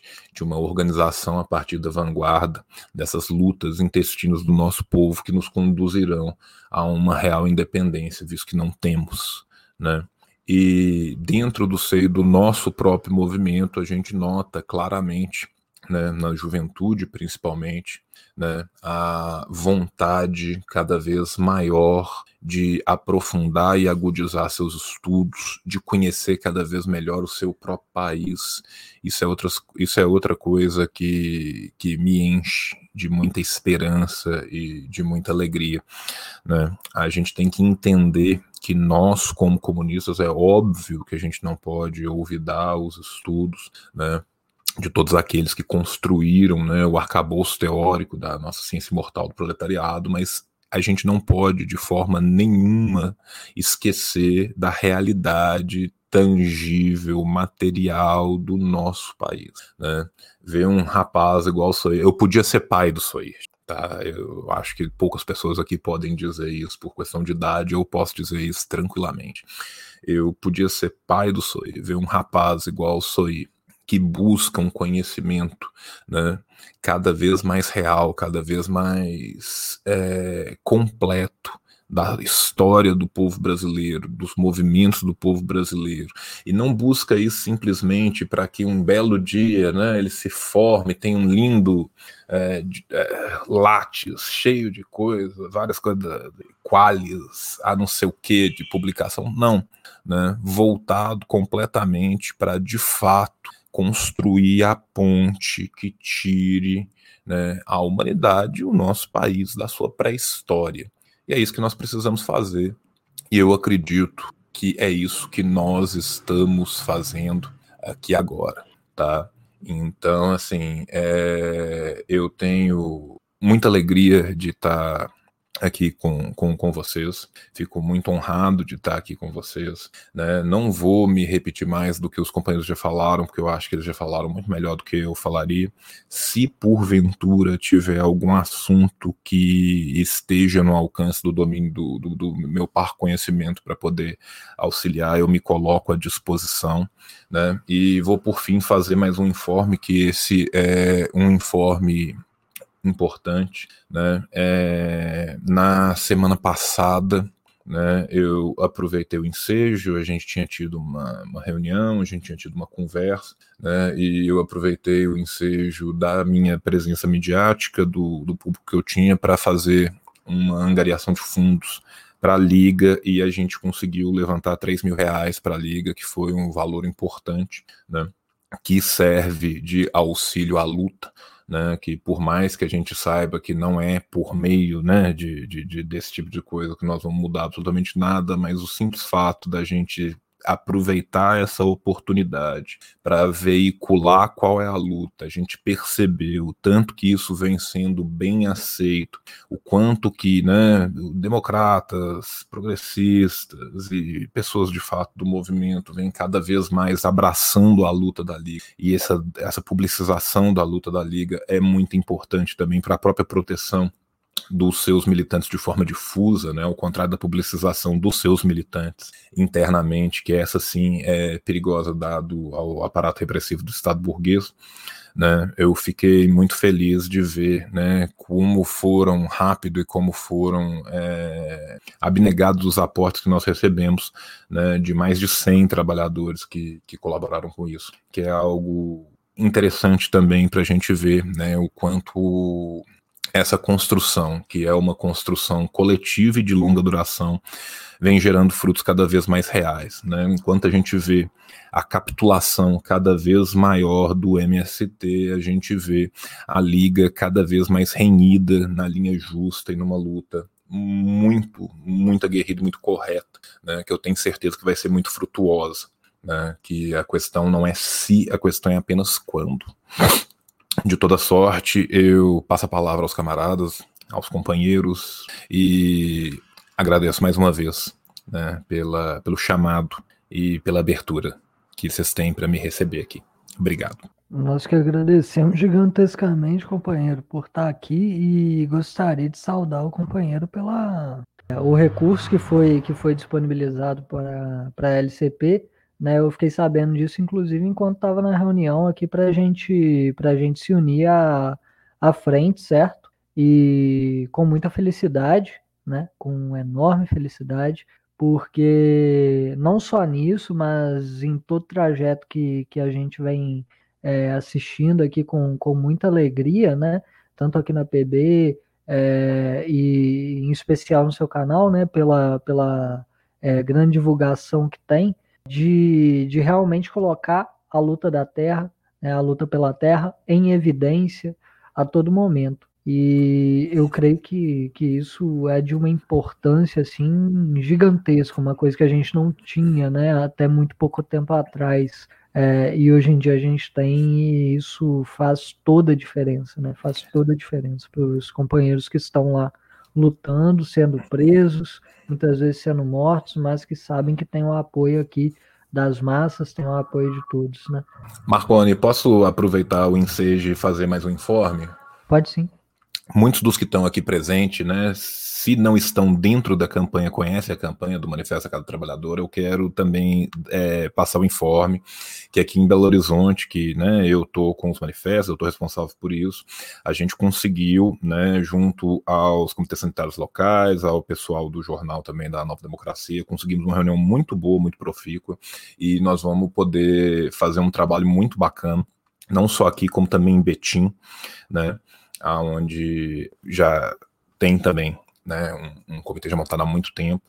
E para além disso, nós vamos conseguir também a divulgação radiofônica disso. A gente só está se estruturando melhor para ver como que a gente vai fazer isso. Mas a gente tem certeza que vai ser um trabalho que vai ser um trabalho de uma construção é, prolongada e que vai ser muito mais muito mais profícuo e muito mais útil até do que eu imaginava num primeiro momento. Então, assim, eu fiquei muito feliz com o que a gente está conseguindo desenvolver aqui, né, que por enquanto ainda está no plano teórico, mas dentro de pouco tempo isso vai gerar muitos frutos. Então, eu queria passar esse informe também a todos. Não, grandioso demais. É, eu ia passar é, precisamente depois para o Roger, para ele falar, porque foi precisamente dentro do desenvolvimento da, da campanha que a gente conseguiu né, formar, formar o coletivo. Eu acho que a MBH também, ao que tudo aponta, vai ser um, uma campanha muito vitoriosa, né? já se iniciou vitoriosa, felizmente, e continuará aí se tornando cada vez mais. E fico muito feliz que, que tenha dado tudo certo aí para fazer a distribuição por aí. É, se o companheiro Roger quiser, quiser falar sobre falar sobre a questão né, de como se formou o coletivo e também de como, como há essa ligação aí intrínseca né, entre a luta que ele, que ele vai desenvolver né, e a luta no campo. Primeiramente, boa noite. Caso esteja difícil de me ouvir, eu peço que me falem. É, desculpa a voz trêmula, porque é uma satisfação enorme estar aqui presente, é, estar dividindo espaço com pessoas tão grandiosas. É, mais uma vez, eu tenho que saudar todos os companheiros, é, especialmente o companheiro João, a professora Maria. É uma honra estar aqui. Humildemente venho representar o coletivo ao povo brasileiro da região norte fluminense. Antes de eu começar a falar, eu tenho que dizer isso, porque sempre que o Soir fala é emocionante de ouvir um rapaz tão jovem trazer apontamentos tão importantes e trazer tanto amor pelo povo brasileiro. Simplesmente assim, minha voz pode estar. É, eu estou até baqueado ainda pelo que foi dito, e essa reunião, sem dúvida alguma, é uma das mais belas que eu vi, que eu já presenciei e que eu tive a honra de participar. É, seguindo com o que o companheiro Marconi sugeriu que a gente falasse, é, o coletivo ao povo brasileiro surge aí é, em função da campanha, o manifesto na mão de cada trabalhador. Essa campanha que todos os trancos e barrancos está indo de uma forma maravilhosa e sem dúvida alguma é um dos projetos que a gente pode guardar para sempre como é, um, proje um projeto maravilhoso. Nós montamos aqui o coletivo, um coletivo recente, nós temos pouco menos de três semanas de existência, mas é grandioso fazer parte de um coletivo que nessas três semanas já está incluso na, na frente democrática, é, já está trabalhando de várias formas possíveis para elevar a luta na região. É, como alguns devem conhecer, a maioria talvez não, é, eu moro numa cidade muito pequena, eu moro do lado da capital nacional do petróleo. Toda a região foi completamente prejudicada pelo, pelos processos de recrudescimento da crise econômica e política no país. É, eu mesmo tive meu pai desempregado é, por mais de dois anos aí, por conta dessa crise, por conta da, é, das evasões das empresas aqui, principalmente privadas. É, então, assim, trazer esse coletivo, estar guiando esse coletivo, a honra que me foi dada pelo companheiro Marconi por todos os companheiros do grupo de estudos é gigantesca, ela é imensurável e, assim, é importante ressaltar, e aí eu trago a fala de, de vários companheiros que se puseram aqui, falaram brilhantemente sobre o tema. É importante que a gente tenha em mente a concepção, e aí eu trago até mesmo é, dados do próprio IBGE, que por muitas vezes são retratados aí. Na verdade, eu vou trazer apenas dois dados, um propriamente do maravilhoso texto da, do, dos companheiros da Liga e um outro do IBGE. O do IBGE, basicamente, é um documento de 2017. É, então, assim, não tem como você dizer de maneira alguma que é algo que já não é mais fidedigno à realidade brasileira atual que se aponta claramente que no Brasil 70, 76% da população vive em municípios considerados urbanos, e isso é, que é, isso é importante. É, porque, na verdade, 60% dos, dos municípios no país são rurais. Então, você observa é, o, o, o processo a partir desses próprios dados que, é, como o companheiro Jonathan falou, como o companheiro Davi ressaltou posteriormente, que o processo de êxodo rural nada mais é que uma farsa completa de sucesso, de grandiosidade, de industrialização. É, eu digo isso com tranquilidade, porque eu vivi muitos anos na Baixada Fluminense, no Rio. Eu vi por muito tempo a favelização de bairros na Baixada Fluminense, vi a favelização de cidades como a minha aqui, que não tinham a menor condição de receber a quantidade de pessoas que recebia. É, mas, apesar disso, é, hoje em dia tem população que sequer possui saneamento básico, não possui o mínimo de, de cuidado de gestão pública na, na cidade.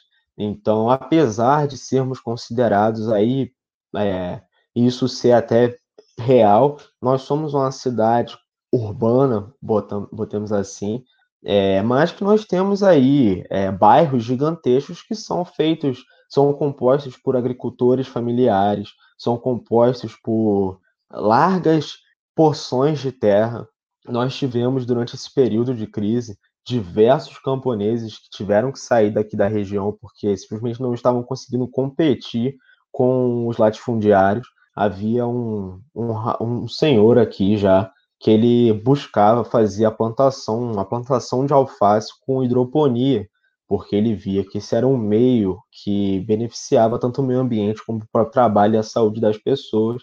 Mas ele, ao vender a, as mercadorias dele para o mercado, para um, é, um hortifruti, ele se via prejudicado porque você tinha grandes corporações, grandes latifundiários que vendiam produtos nocivos à saúde de todo mundo, mas com um preço muito mais barato. É, então, assim, apesar de parecer, isso é algo que é importante que todos tenham em mente, é, não é porque nós temos uma concentração enorme de pessoas nas cidades que isso significa que o país é um país urbanizado.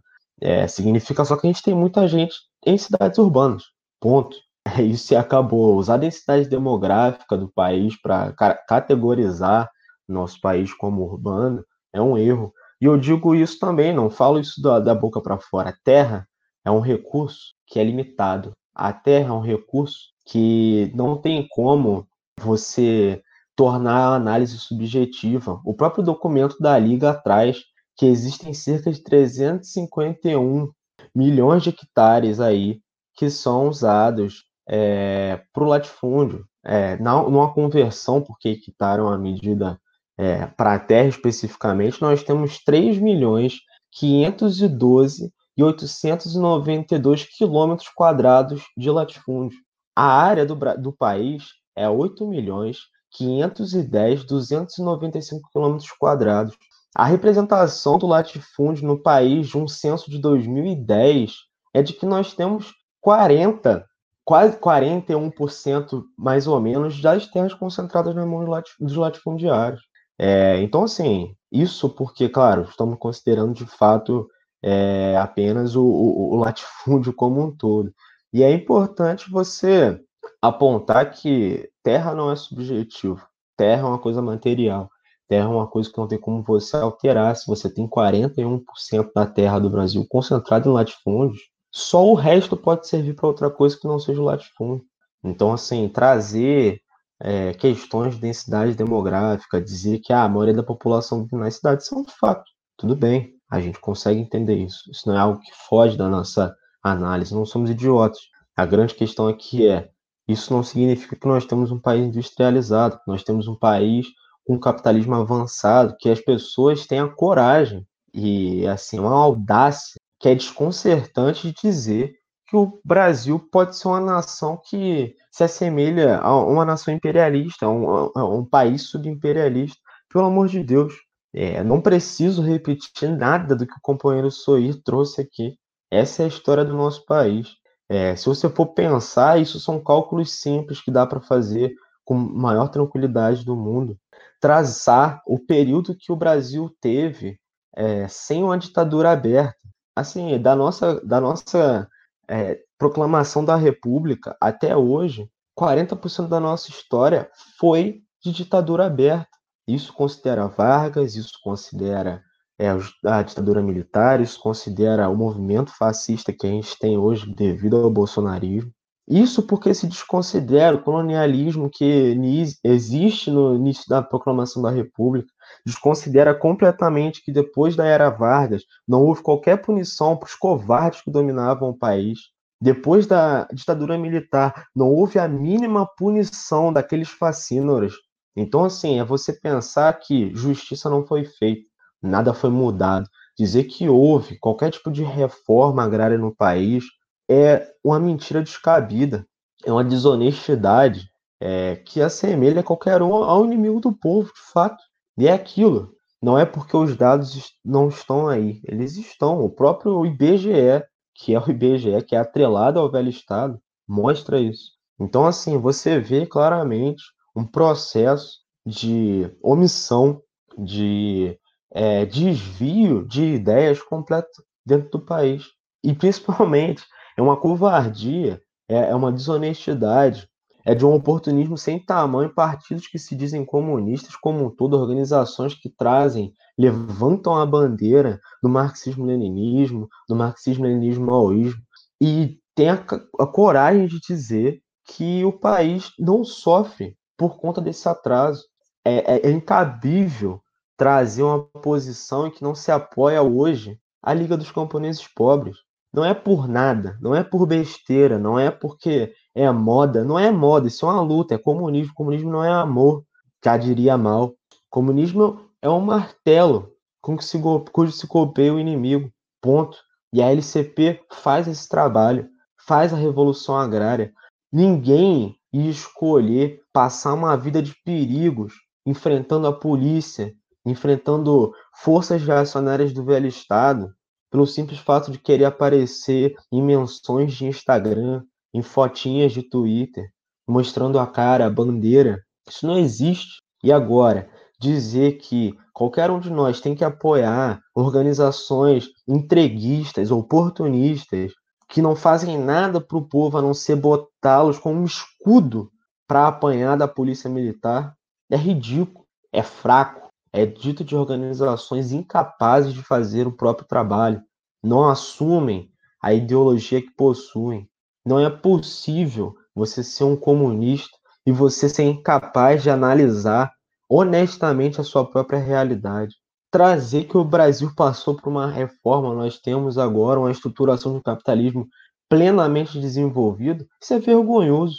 Isso é simplesmente vergonhoso, é você assumir com todas as letras que você não passou um segundo estudando as relações de classe que vieram sendo montadas através da nossa história. E é aquilo. É, eu digo isso, eu sempre falo esse tipo de coisa eu, e vale a pena repetir. Eu falo isso agora porque eu faço parte, eu, eu estou dirigindo um coletivo, que é um orgulho enorme fazer isso. E eu pretendo manter esse tipo de atitude pelo resto da minha vida, que é, eu não me dirijo Assim, a base de qualquer partido, a base das organizações, não tenho minimamente por que falar mal dessas pessoas, chamá-las de idiota. Isso é antipopular. Isso é uma crítica incabível para qualquer comunista. Se voltar contra as massas como se elas fossem um, um, um exército antagônico, é se voltar contra os próprios objetivos. Não existe revolução sem massa. Não existe trabalho de base que não se dirige às massas. Agora, quando eu faço essas críticas, tenham muito bem na mente de vocês, de qualquer, em qualquer momento que eu venha repetir isso. Covardes, assassinos, oportunistas, safados, propriamente dito, são dirigentes de partidos e organizações que são incapazes de olhar para o próprio erro e corrigi-lo. O marxismo, o comunismo como um todo, nós seguimos aqui, nós temos, nós somos guiados pela luz do maoísmo aqui, qualquer um que é incapaz de fazer uma autocrítica, de ter a humildade de acertar os próprios erros. Quem tem compromisso com o erro é covarde. Quem não consegue se corrigir é omisso. Simples assim. Já tentaram. Todas as vezes, de quatro em quatro anos, repetem a mesma historinha. Por que, que eu falo isso? Porque o coletivo, e aí assim, puxando de volta a, a temática central, eu peço perdão por me prolongar tanto, o coletivo nasce de uma campanha prática, da necessidade de ação. O grupo de estudos já faz um trabalho enorme, excelente. Vejam bem, companheiro, O grupo de estudos tem pouco mais de um ano. Olha onde nós estamos. Olha o nível de reunião que nós temos. Isso não é para se gabar porque isso caiu do céu, não. Isso foi trabalhado durante um ano. Isso foi trabalhado e continua sendo trabalhado. Todos os nossos erros, todos os nossos acertos, eles são avaliados com justeza. Não existe medo em assumir que estamos errados, desde que se prove. Não existe erro que a gente não possa corrigir. Então, é com esse tipo de mentalidade, é com esse tipo de pilar ideológico que eu tenho orgulho de poder guiar o coletivo aqui no Norte Fluminense. Não serão organizações terceiras com pensamentos pequeno-burgueses que vão e, que são infinitamente maiores que o coletivo é hoje, que vão fazer qualquer coisa para atrapalhar o meu trabalho e o trabalho dos meus companheiros aqui na região. A gente vai crescer e a gente vai trazer as massas para o nosso lado, porque esse é o nosso papel. Simples assim. Haverão erros, haverão tropeços, e isso não é, não é dizer que nós somos péssimos para o que nós estamos fazendo, muito pelo contrário, é assumir a realidade. Se você não erra, é porque você não está tentando. Simples assim. Simples assim. O nosso compromisso aqui não é com as massas, é com o povo, não com o nosso erro. Então, companheiros, eu digo aqui, eu agradeço pelo espaço, eu agradeço, é uma honra, saúdo a todos mais uma vez. É, excelente estar aqui contribuindo dessa forma. E eu digo com tranquilidade é, que façamos história, que façamos as estruturas do velho Estado estremecerem com o marchar da população. Amanhã será um grandioso dia para todos nós. A campanha seguirá com toda a força. Serão distribuídos manifestos aqui, serão distribuídos panfletos no coletivo, serão distribuídos panfletos da Frente Nacional. Nós faremos tudo o que estiver no nosso alcance e além dele para mobilizar as massas em torno da revolução. Esse é o nosso objetivo final. O poder é o nosso objetivo final e é para isso que a gente vai trabalhar. Eu agradeço a todos, uma boa noite. Eu agradeço muito ao, ao companheiro Roger pela, pela contribuição e digo aqui, né, em nome, em nome de todo o grupo e como, como diretor do grupo de estudos aqui, que é uma grande felicidade, uma grande felicidade ver um movimento tão sério, tão bem dirigido, né, já com teses tão concretas e com um objetivo é, que, que, que já tem assim a nossa ideologia como centro, certo?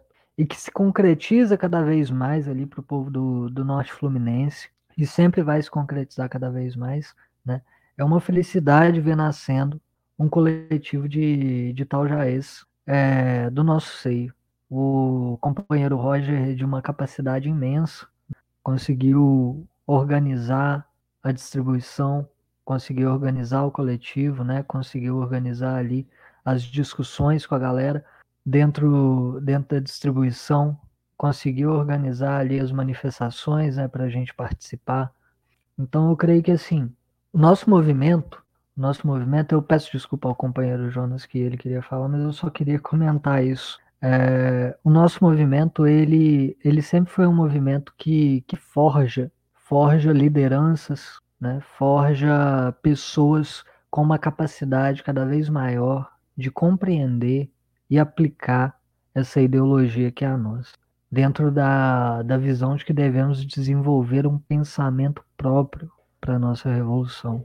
De, devemos desenvolver um pensamento próprio para liderar as nossas massas, ou não cumprimos o nosso papel. E como o companheiro Roger bem colocou, esse pensamento é das massas para as massas. A gente recolhe o que há de mais avançado, as ideias justas das massas e a gente aplica, aplica como política. E dentro desse movimento das massas para as massas, a gente não pode ter medo jamais, seja da crítica, seja do erro. Erros irão ocorrer, né? Inclusive, eu não vou me estender muito, mas é, é um bom exemplo. Um dos grandes desenvolvimentos que ocorreram dentro do movimento comunista, um dos grandes desenvolvimentos que ocorreram que é precisamente esse que a gente defende, a terceira superior etapa do marxismo, que é o maoísmo.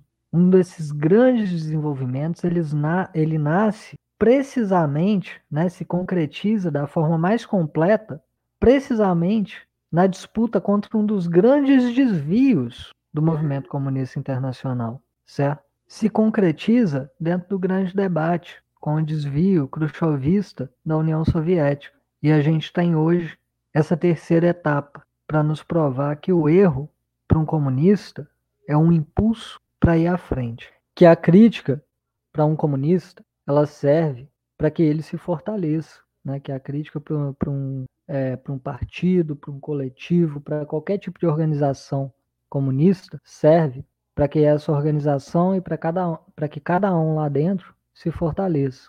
E esse processo de crítica autocrítica vai ser sempre firmado aqui dentro, no coletivo. A gente tem essa a gente tem essa certeza. Por quê? Porque as lideranças sentem se forjar precisamente dentro desse processo, precisamente dentro do processo do contato com as massas, recolhendo as ideias das massas, sintetizando as ideias das massas e praticando sempre a crítica autocrítica. Então eu gostaria de saudar muito a iniciativa dos companheiros do Norte Fluminense, dos companheiros, companheiros que já estavam aqui no grupo e dos voluntários também, que ainda não tive a oportunidade de conhecer mais profundamente, mas espero que logo possa acontecer. E passo a palavra aqui para o companheiro Jonas.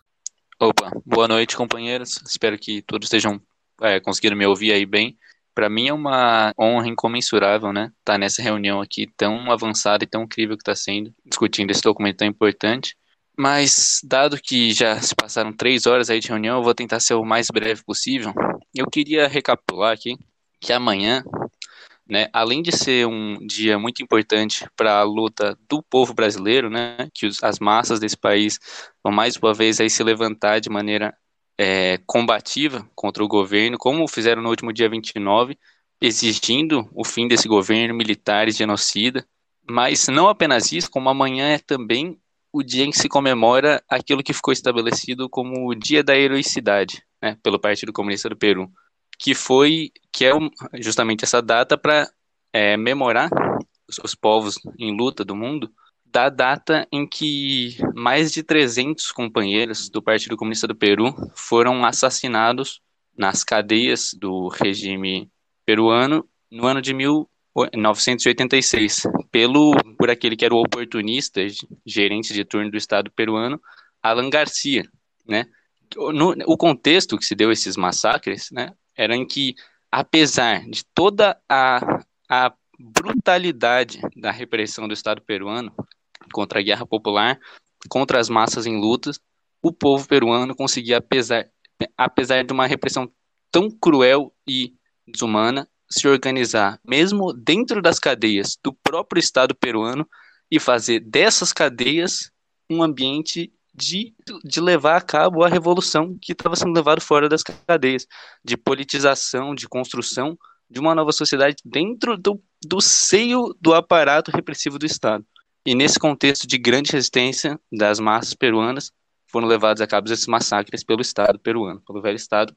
Mas agora, o que, que eu penso que seja importante de se relacionar nesse momento histórico brasileiro do que a gente vive agora com esse caso do Peru em 86. Quer dizer, para aqueles que ainda creem que uma saída pela eleição de 2022 será possível, creem nos grandes acordos nacionais, entre os acordos de cúpula, nas frentes amplas, com todo tipo de canalha da pior estipe que participou de todo tipo de massacre e, e roubo mais evasivo e violento contra o povo, quer dizer, se, se olhar o como que os militares brasileiros se encastelaram na máquina do Estado, especialmente desde 2016, desde enfim, um pouco antes, né, mas especialmente aí, e como eles têm dado conta de dominar todo o aparato estatal de uma maneira que não vinha sendo feita, né, desde o advento da nova república, justamente porque eles, que têm uma leitura de conjuntura muito melhor do que os oportunistas, têm consciência plena de que sem uma repressão cada vez mais violenta, ainda que cada vez mais velada também, vai tá, tá sendo cada vez mais impossível conter a rebelião das massas. Nesse contexto de miséria crescente, de, de uma exploração cada vez mais brutal, tanto das nossas elites, quanto do imperialismo que suga o sangue e o suor desse povo de maneira cada vez mais é, inacreditável, né, as forças de repressão, que são, é, como diria né, o grande intelectual democrata que nós temos aqui no Brasil, Vladimir Safatli, quer dizer, o exército é, é nada mais, no caso brasileiro, do que um instrumento de gerenciamento da guerra civil constante contra o próprio povo brasileiro, da contra-revolução constante que é operada nesse país de, desde sempre, da, da maneira de deixar o povo em constante pavor, isolado de todo tipo de organização revolucionária. A gente pode ver, quer dizer, o, o genocídio que é perpetrado nesse país diariamente, o caso que houve aí semana passada, né, da jovem grávida é, assassinada de maneira brutal no Rio de Janeiro, mas só um, um caso entre tantos outros que poderiam ser citados, que demonstra que não só o genocídio constante que é vivido nesse país, como que justamente essa repressão cada vez mais crescente, o cerco crescendo cada vez mais contra as organizações revolucionárias, o que, gente, o que os companheiros aí tão bem citaram, né? As prisões políticas contra os camaradas da LCP, o cerco bizarramente violento e brutal contra o acampamento Manuel Ribeiro, a tortura dos companheiros do acampamento Tiago dos Santos, o despejo mais recente em Machadinho do Oeste. Então, quer dizer, são uma série de fatos que não dá para você fingir que não está vendo. Quem finge que não está vendo é porque é canalha, porque está ignorando o massacre do nosso povo. E, isso tudo tem uma razão de ser. Como muito bem foi colocado, é um temor cada vez maior de uma organização combativa e que tem uma compreensão científica daquilo que precisa ser mudado e como precisa ser mudado no nosso país, e que é capaz de mobilizar as massas desse país de maneira combativa e de maneira a assustar a reação tremendamente. O imperialismo está de olho no Brasil nas últimas décadas, de olho no sentido de que extremamente preocupado com o desenvolvimento da situação revolucionária no nosso país. E isso tem ficado cada dia mais claro, né? Cada dia mais claro. Quer dizer, os aparatos de repressão desse país sempre foram feitos simplesmente para levar a cabo os interesses mais mesquinhos daquela parcela da população que a gente sabe quem é. Se for olhar o próprio emblema da Polícia Militar Rio de Janeiro, que até hoje tem ali o ramo do café e da cana, né? É mais ficar mais óbvio a quem serve essas organizações é difícil.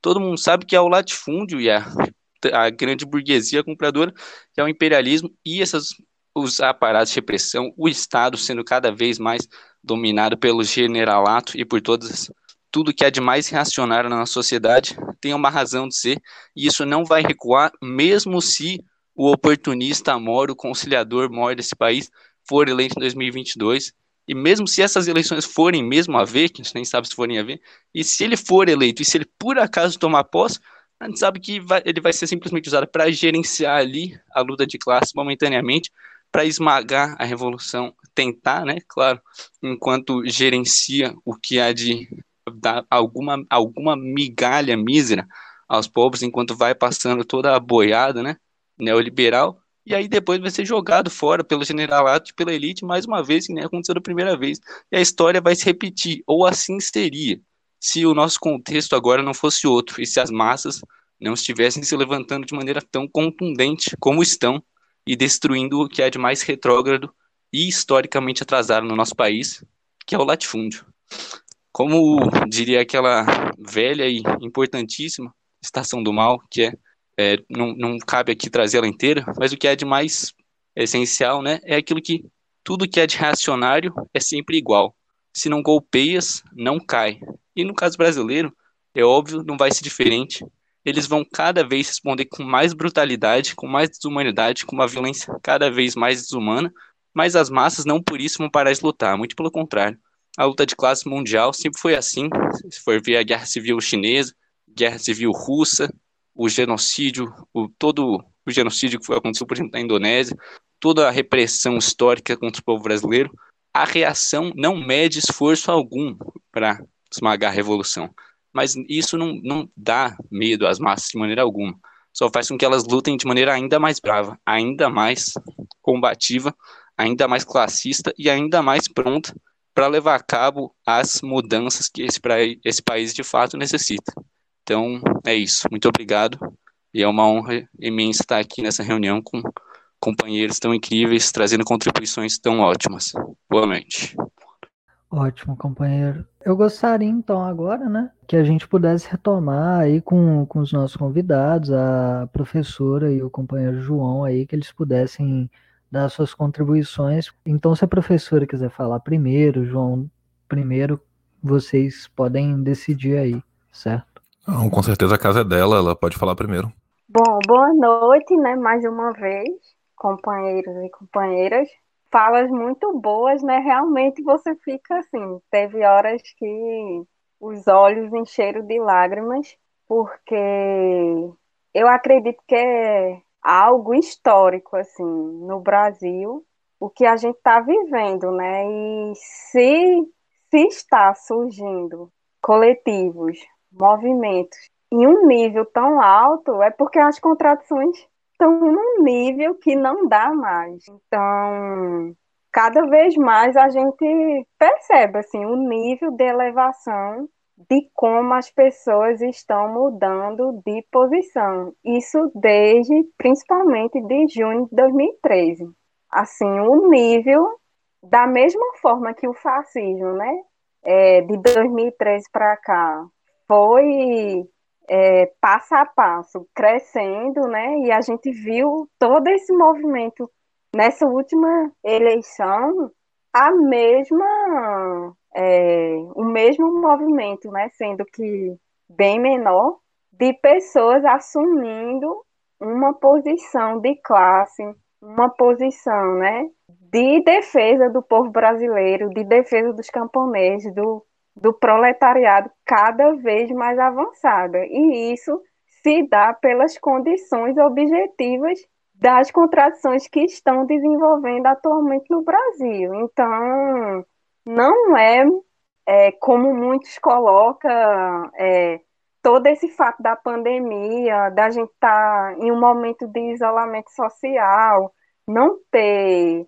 formas como a gente tinha antes de de se encontrar, de se organizar, mas se a gente for perceber por outro ângulo, são coisas muito é, positivas que estão acontecendo e que muitos não estão vendo por conta que estão pensando lá em 2022 ou que nessa situação ninguém pode fazer nada e que a, a contradição, né, a luta de classe está parada, né, com toda essa esse medo, né? A gente a gente vê o quê, né? Difundindo assim de fundo, né? Não, a gente está numa sociedade do vazio, não existe mais camponês, não tem perspectiva nenhuma de luta e por outro lado a gente está vendo camponeses de forma heróica defendendo o meio de produção que é a Terra. É algo fantástico, sabe, de ver que mesmo com todo o cerco da polícia, os camponeses não param e não vão parar por conta da repressão, porque é algo é algo pendente na nossa nação. A terra, como eu já falei no início aqui dessa reunião, é, é um, um bem precioso, assim, da maior parte da nossa população. Se hoje as favelas, né, os grandes centros, estão saturados, casa em cima de casas, condições precárias, é por conta que essa massa camponesa foi sendo expropriada ao longo da história do Brasil. E como o companheiro é, já colocou, né? O companheiro Severino. Cadê esse capitalismo? Né? Esse capitalismo que se desenvolveu aqui, aqui no Brasil, né? Se a gente for ver com de Getúlio, de Getúlio Vargas para cá, é, com o desenvolvimento, né? Com esse essa modernização agrícola que só coloca a máquina, né? Porque as relações predomina, continua lá o camponês sendo explorado, né? Todas as formas semi-feudal, servil, é, ele, como eles colocam, né? Trabalho escravo, E a gente vê que isso não mudou. E desenvolvimento né, industrial, que desenvolvimento industrial? Grande obra no Brasil, seja hidrelétrica, é, construção de rodovia, transamazônica, todas essas grandes obras ditas do capitalismo industrial expropriaram camponeses. E assim, se a gente pensar quem foi que construiu os maiores prédios que hoje é onde está o poder do Estado. Quem construiu Brasília? Nordestinos. Quem construiu a ponte Rio-Niterói? Nordestinos. Então você vê que a situação não mudou e o que está acontecendo atualmente é, é, é somente consequência do que vem acontecendo há 500 anos. Terras nas mãos de poucos que dominam não só a terra, mas todos os meios de produção, enquanto uma massa de miseráveis só tem a força de trabalho para vender. Só tem isso, porque muitas vezes no próprio campo brasileiro, salário mínimo é uma ficção, isso nunca existiu. Na cidade ainda tem os assalariados. E no campo, carteira assinada, quem for, quem fizer uma viagem no, no, no interior do Brasil, vai ver é, carteira assinada. Não, inclusive, para você se aposentar, você não pode ter registro de que você foi assalariado, para ver as condições como é, né? Você tem que se manter lá é, do lado do latifúndio ou mesmo na terra do latifúndio com aquelas condições e quando você vai se aposentar você ainda te, tem que comprovar que trabalhou na terra do latifúndio e não pode ter nenhum registro de, de trabalho assalariado. Essas são as condições da, das leis né, de aposentadoria para o homem do campo para o camponês. Por isso que não tem como desenvolver o, o país, não tem como tirar essa grande massa da miséria, da exploração, se não resolve essa contradição primeiramente. É isso, assim, que eu tenho para falar. É, é uma honra para mim estar tá participando desse, dessa reunião com o nível de debates dos companheiros, acho que cada vez mais a situação histórica é, de luta do, do povo brasileiro nos coloca numa situação de decidir. Ou vai ou racha, né? Ou, ou direita ou esquerda. Essa é a hora. Não existe posição central. Ou você é esquerda ou você é direita. E uma esquerda revolucionária, né? Uma esquerda com objetivos consequentes, não vacilante, né? Como muitos se colocam, né? Mas na hora de apoiar ou de contribuir com o processo são os primeiros a recuar, né? Enquanto um ou dois avança três passos, esses recua dez, né? Então é isso que eu tenho para falar e saudar mais uma vez assim a toda a contribuição assim, né, que a gente vê assim de muitos companheiros assim, jovens, recentes e que cada vez mais tomam uma posição tão avançado, né, no, de uma forma assim realmente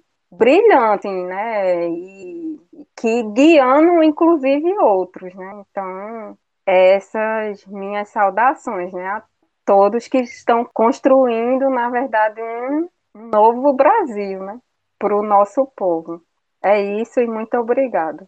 Primeiro eu quero aproveitar a, a, a fala da, da professora da Maria, que é, que é, que é espetacular, para lembrar a todos vocês que ainda não tiveram a oportunidade de conhecer o livro dela, que o livro dela é uma delícia, é um espetáculo e é um tema candente do nosso movimento e do nosso tempo.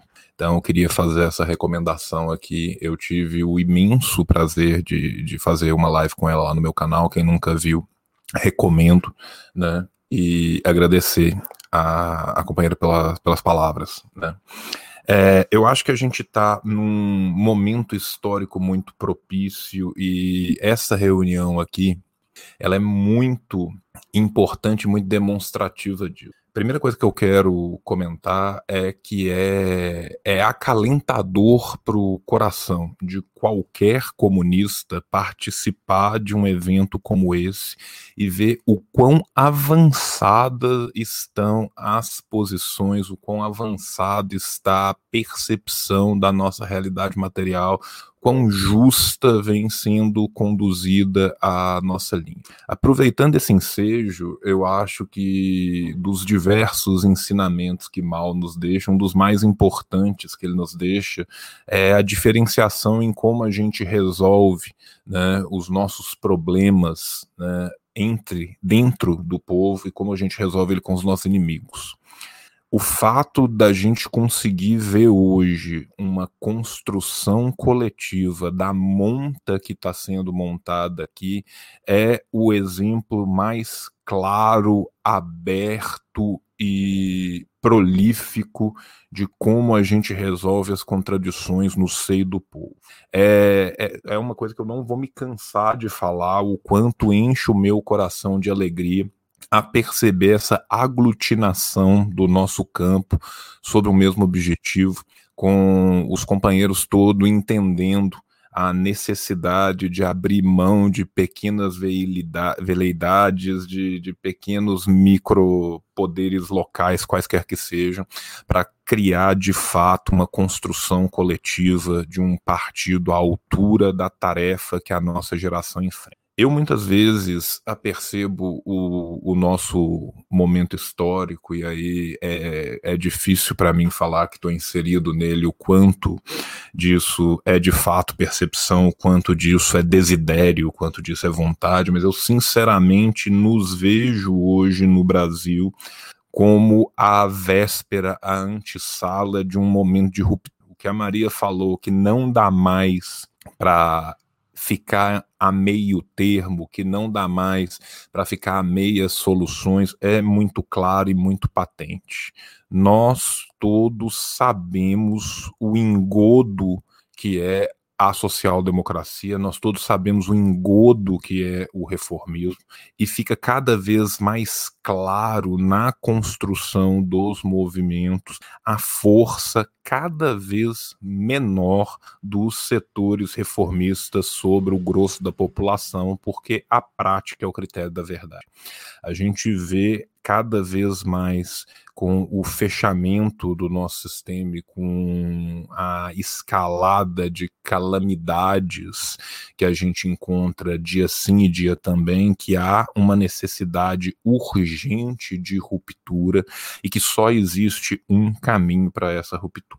Hoje, enquanto nós estamos aqui falando, amanhã, enquanto estaremos marchando na rua, nós estaremos também marchando em nome de 500 mil cadáveres. Nós temos um dever histórico de vingar estas 500 mil mortes, que não serão só 500 mil, e será necessário a médio prazo, lavarmos o nosso país com sangue. Da mesma forma que eu imagino que a construção do movimento, antes do movimento se desenvolver na sua prática material, muitas vezes causa dificuldade, causa ansiedade, causam questionamentos. Eu acho que a gente está num momento muito próximo daquilo que seria a Rússia no final do século XIX, daquilo que seria a China na virada da década de 10 para a década de 20. Nós estamos ao mesmo tempo extremamente perto e extremamente longe dos nossos objetivos. Mas esses objetivos só vão poder ser concluídos de fato com a união que está sendo construída todo dia na luta com cada um dos companheiros, com cada um dos coletivos, com cada um dos movimentos que vem se organizando de forma cada vez mais profunda no Brasil real. É muito fácil e muito bonito falar as coisas para que sejam vistas na internet ou para que se consiga se tornar de alguma forma um, um influenciador ou para que se possa aproveitar desse movimento para construir uma benesse pessoal qualquer. Não é isso que a história nos requer. A história nos requer a abnegação da construção constante no seio das massas, com as massas e para as massas. E eu tenho a certeza mais clara e absoluta que cada um e todos que aqui estão presentes estão abnegadamente assumindo o seu compromisso histórico diante do momento presente em que vivemos. Eu desejo a cada um dos companheiros que aqui se encontra toda a força necessária para passar por todas as privações que nos guardam no, no futuro próximo, porque no futuro médio a chance esmagadora é que os resultados sejam brilhantes. A gente conseguir e eu me coloco junto de vocês nessa construção, cada um construindo da sua forma, mas a gente conseguir avançar o que vem sendo avançado no momento de maior recrudescimento né, daquilo que é chamado né, do, do, do, período, entre aspas, da volta da democracia ao país. É, Para ela voltar, ela teria que ter vindo, e se ela tivesse vindo, ela não voltou. Né?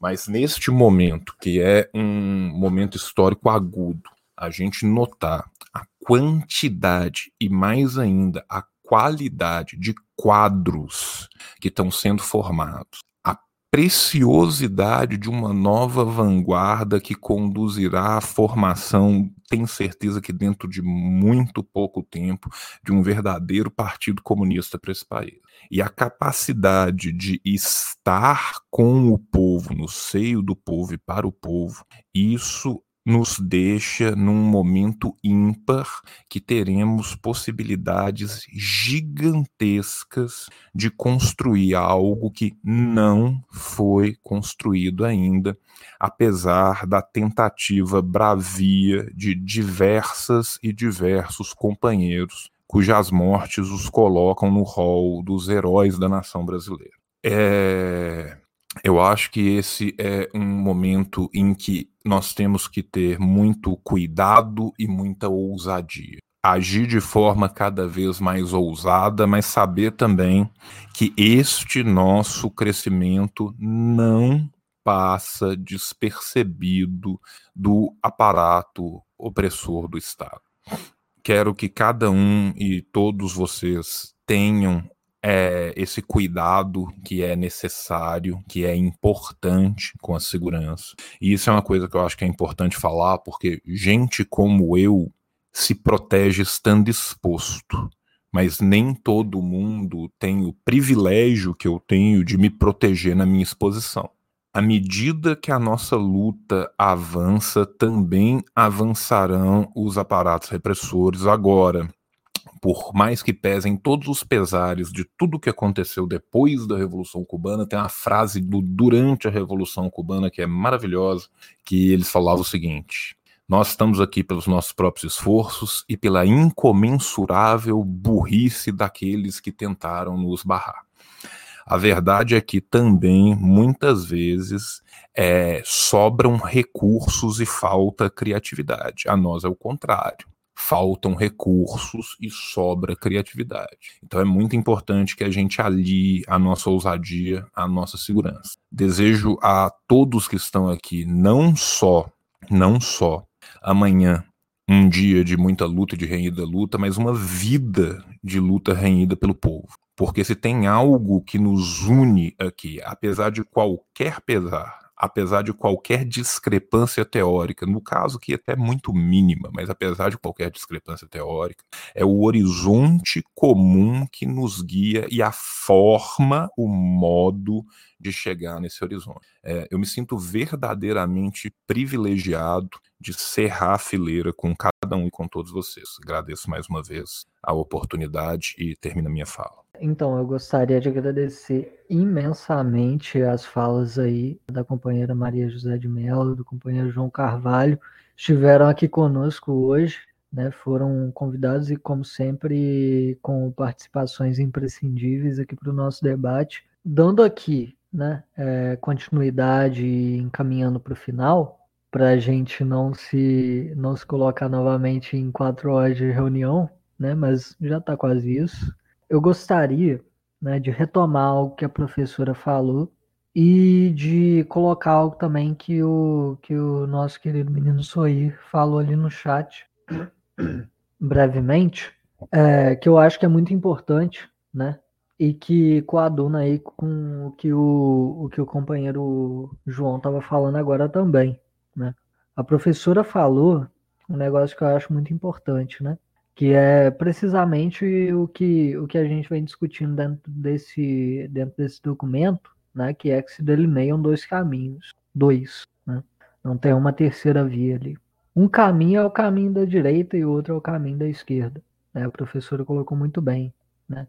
E fez ali o, refina o refinamento. Né? Uma esquerda consequente. Uma esquerda que lute, de fato, pelo povo.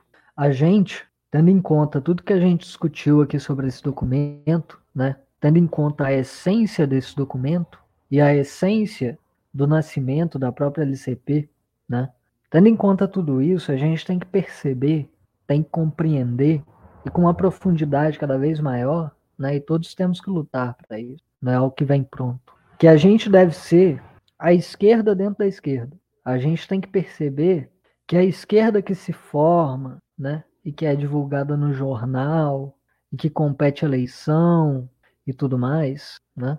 Com, com grande pesar, a gente tem que tem que olhar para ela e ver que o caminho que ela toma está longe de ser de esquerda. Saramago, né, José Saramago, que é um escritor português, que era membro do Partido Comunista de Portugal, ele, nas suas folhas políticas, quando ele já se torna um grande crítico desse partido, ele diz um negócio que é muito interessante e que eu sempre retomo. É, faz pouco tempo eu estava conversando com o companheiro Souza sobre isso, que é existe uma cozinha uma cozinha onde os votos de esquerda se transformam em política de direita, certo? Os votos das massas que creem nesse projeto vão se tornar na política contra as massas. Né? Da mesma forma, né, existe uma cozinha onde todas as boas intenções se tornam em ações ineficazes. A gente tem que ser a esquerda dentro da esquerda. Né? A gente tem que, tem que ser a verdadeira esquerda, que não coaduna de forma nenhuma com a política de direita, que não coaduna de forma nenhuma com o caminho burocrático delineado pela direita. E é isso, essa é uma das grandes rupturas necessárias dentro do movimento, dentro do movimento comunista, dentro do movimento popular de forma geral. Por quê?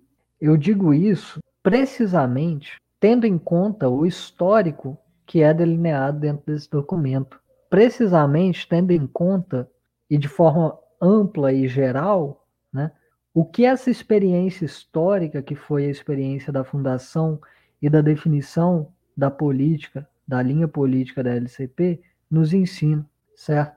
Para se gerar unidade, isso La Salle fala, né? Para se gerar unidade, muitas vezes o necessário é a depuração, né? Muitas vezes o necessário é a ruptura. E a gente tem que romper com esse caminho direito. E é, muito, e é com muita felicidade, de extrema felicidade, que a gente vê cada vez mais esse caminho de direita, esse caminho burocrático, mentiroso, vil e oportunista sendo deixado de lado, né? Em todos os níveis possíveis, certo? Cada vez que o movimento oportunista se desagrega, isso é uma vitória para o povo brasileiro. Porque as massas que saem desse movimento oportunista, elas não vão ficar perdidas, porque existem movimentos revolucionários e democráticos, os quais irão as acolher, delinear um caminho de vanguarda para a luta dessas massas. E aí, retomando algo que o, que o companheiro Soir tinha dito no chat, né? a gente vive, em nossa época, e é precisamente por isso que nós vemos tantos ataques da reação, né? governos fascistas surgindo em todos os lugares, né? como na Turquia, como aqui no Brasil, como na Índia, como nas Filipinas? Governos fascistas surgindo em todos os lugares, como no Peru agora, o, o rapaz que foi eleito, né? tem ligação ali com movimentos escusos de cunho fascista. Né?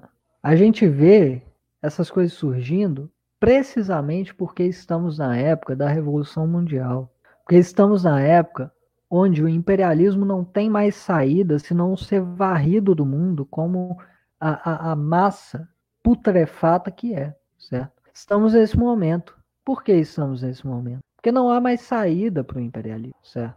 Não há mais saída para o imperialismo, não há mais como dominar os povos sem haver reação, sem haver resistência, sem haver guerra. Os povos não permitem mais. A luta de classes, essa que é a mais alta forma de prática social que temos nos nossos tempos, que é a mais alta forma de conhecer o que quer que seja que temos no nosso tempo, a fonte mais elevada de conhecimento que temos, a luta de classes, ela é o que vem dirigindo esse avanço gigantesco da luta de todos os povos oprimidos do mundo, da constituição e reconstituição de partidos comunistas que estão de acordo com as necessidades das massas dentro da época imperialista, certo?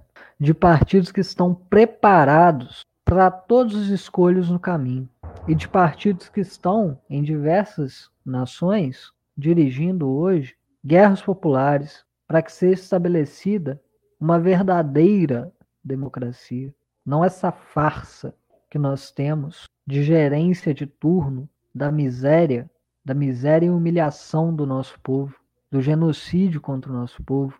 Vivemos uma época, né, no nosso momento atual, precisamente assim, onde isso é tão escancarado que não dá mais para fugir.